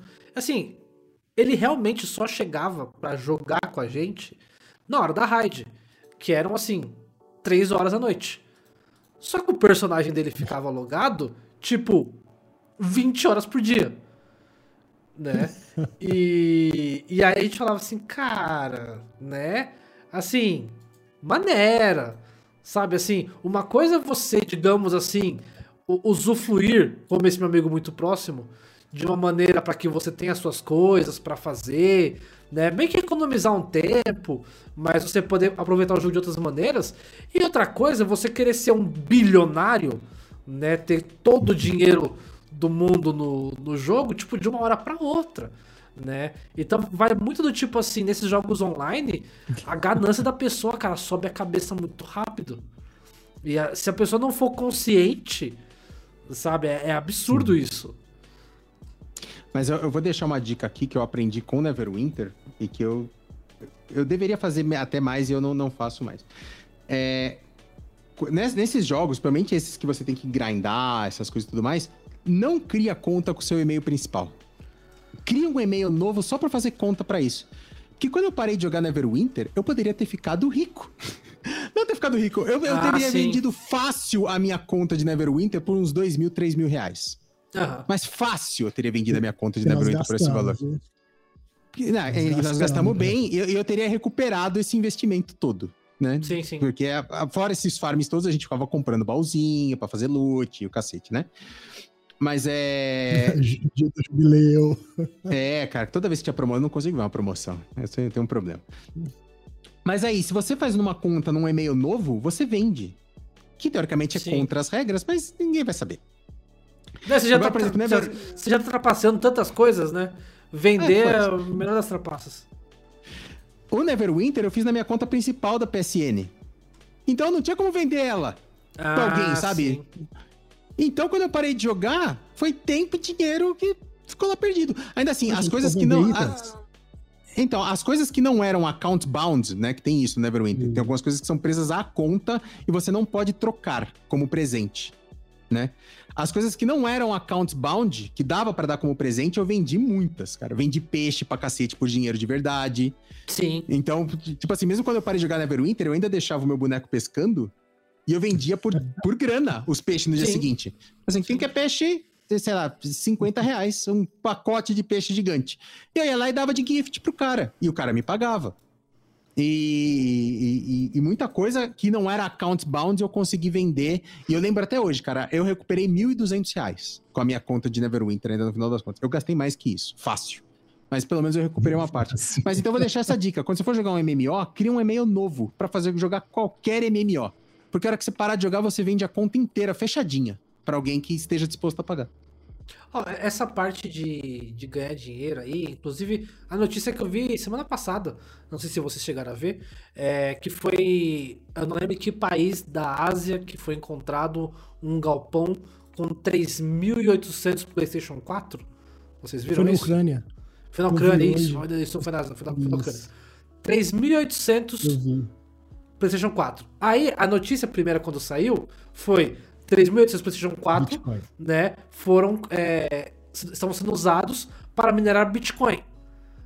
Errado. Isso. Foram apurar a notícia e perceberam que foi criado uma rede de, né, de FIFA 21 onde todos os videogames, né, eles tinham um sistema que agora é, é, Ô, Kid, você tem algum parente na Ucrânia? Você tem algum primo, algum contato? Porque os caras faziam um esquema. É, é, o, é o Kidovski. Ele tomou. É, o Kidovski. é, existia uma rede onde eles faziam um esquema para que as contas da, desses PlayStation se cruzassem a fim de farmar né, o, o dinheiro do FIFA, compra de pacote e pegar os jogadores do FIFA 21, né, do Ultimate Team, que é o que dá milhões de bilhões de dólares para para EA anualmente. E cara, isso eu achei num nível incrível assim de eu falei, olha a que ponto EA, pelo amor de Deus, corrige uhum. isso no FIFA, né? Mas, cara, 3.800 PlayStation 4. Eu fiquei de cara. Mas, mano, convenhamos, dá dinheiro. Né? Essa é Dá, uma dá. parada que dá grana. Dá dinheiro. Dá dinheiro. E aí, É, até eu, como- eu, eu como- vendia, eu vendia peixe, né? Eu vendia peixe do Neverwinter É. com grana que, que ficava o hack lá pescando pra mim a noite inteira. Mas até o- como você falou, de você ah, façam conta é, em um e-mail, né? Em um Que e-mail. não seja o seu principal. Que, que não seja o seu principal. Mas assim, existem pessoas, até hoje, Tibia tá aí há não sei quantos anos. Eu sei de pessoas que ganham a vida com Tibia. Porque fazem, criam uma conta, fazem lá o power leveling e fazem o farm, obviamente através Sim. de bot. E aí o cara vende a conta, né, a- a- absurda pra pessoa que quer já chegar com tudo. Então, assim, isso é um comércio que ainda é constante. E vi esse caso do FIFA, porque os caras vendiam também as contas com, com os jogadores. E... Cartinha bacana. Exato, exato. Então, assim, cara, tem muito como ganhar dinheiro de várias formas. E, e assim, é, é uma, nego- uma linha tênue ali, né? Saiba que se você entrar nesse mundo é delicado. É delicado. Entrar não é delicado, não. Agora tenta sair. Não, e, e o Nauber falou, né, que já ouviu falar de gente que paga salário pra outra pessoa jogar na conta. Tem isso também, né? Tem galera que, que, É, que- eu- que upa a conta, né? De, Eu tenho de, de um farm, amigo né? Faz farm. É. Eu tenho um amigo muito próximo, um abraço, Mourão. É ele que me fez é, me apaixonar por ter todas as classes do WoW, né, do World of Warcraft. E, só que ele tinha, antes de mim, um personagem de cada classe. E no WoW, na época, tinha 11 classes, acho que hoje são 13. E a cada expansão nova, você tinha que upar 10 levels o personagem. Que era o, o, o esforço O equivalente... novo level cap, né? É, É o novo exato, level no- cap. o novo level cap. E assim, teve expansão que o, WoW upou- que o Mourão upou um personagem pra ver a história e tal. E aí tinha um colega nosso que tinha. é, é, o, cara tá desempregado, né? Passava. Tinha um aperto, digamos assim. E o Mourão, ele tem uma vida tranquila, é um engenheiro, mora, na, mora em Copacabana, no Rio de Janeiro, um amigo meu, né? Ali tranquilo da vida. E ele pagava pra esse nosso amigo, né? O Mamute. E, cara, o Mamute upava todos os personagens dele. Então, assim, era começo de expansão. O Mamute logava na conta do Morão e upava 10 personagens. O Morão upava 1, ele upava 10. Né? Tudo pra poder só jogar só com, no endgame. Também é. Mas aí já não é, digamos assim, que o. É uma trapaça isso? É, é, Não, eu não acho. Bom, pra mim não. é, é contra as regras, né? Porque é account share. É, é account share. É, é oficialmente é contra as regras. Então. O Túlio, inclusive, falou disso, né? Que o Neverwinter bania por horas irrealísticas. Eu nunca fui banido. E as minhas horas eram bem irrealísticas. É, eu até ontem também não. E assim, mas, o- mas o mais doente é que, assim, eram irrealísticas, mas eu jogava a maior parte delas, mesmo sendo irrealísticas. Cara, Never- Neverwinter chegou um, tempo que eu, e- eu e o Kid, a gente jogava seis horas por dia, todos os dias, tipo, das seis da tarde até meia-noite. Todo jogando, efetivamente. Isso. E no fim de semana era das 8 da manhã até 11 horas da noite. Todo dia. Todo Ah, sábado e tranquilo. domingo. Isso, isso quando a gente não colocava o alarme pra poder despertar, pra poder pegar lá os que a gente colocava os bonequinhos pra trabalhar. Os É, jobs. três em é, você botava os horas. jobs pra fazer, tipo assim, aí depois de três horas acabava, e aí você podia botar de novo. Só que aí você perdia tempo se você não botava imediatamente. E a gente botava despertador no meio da noite só pra logar, botar os jobs de novo pra fazer e voltar a dormir. Meu amigo.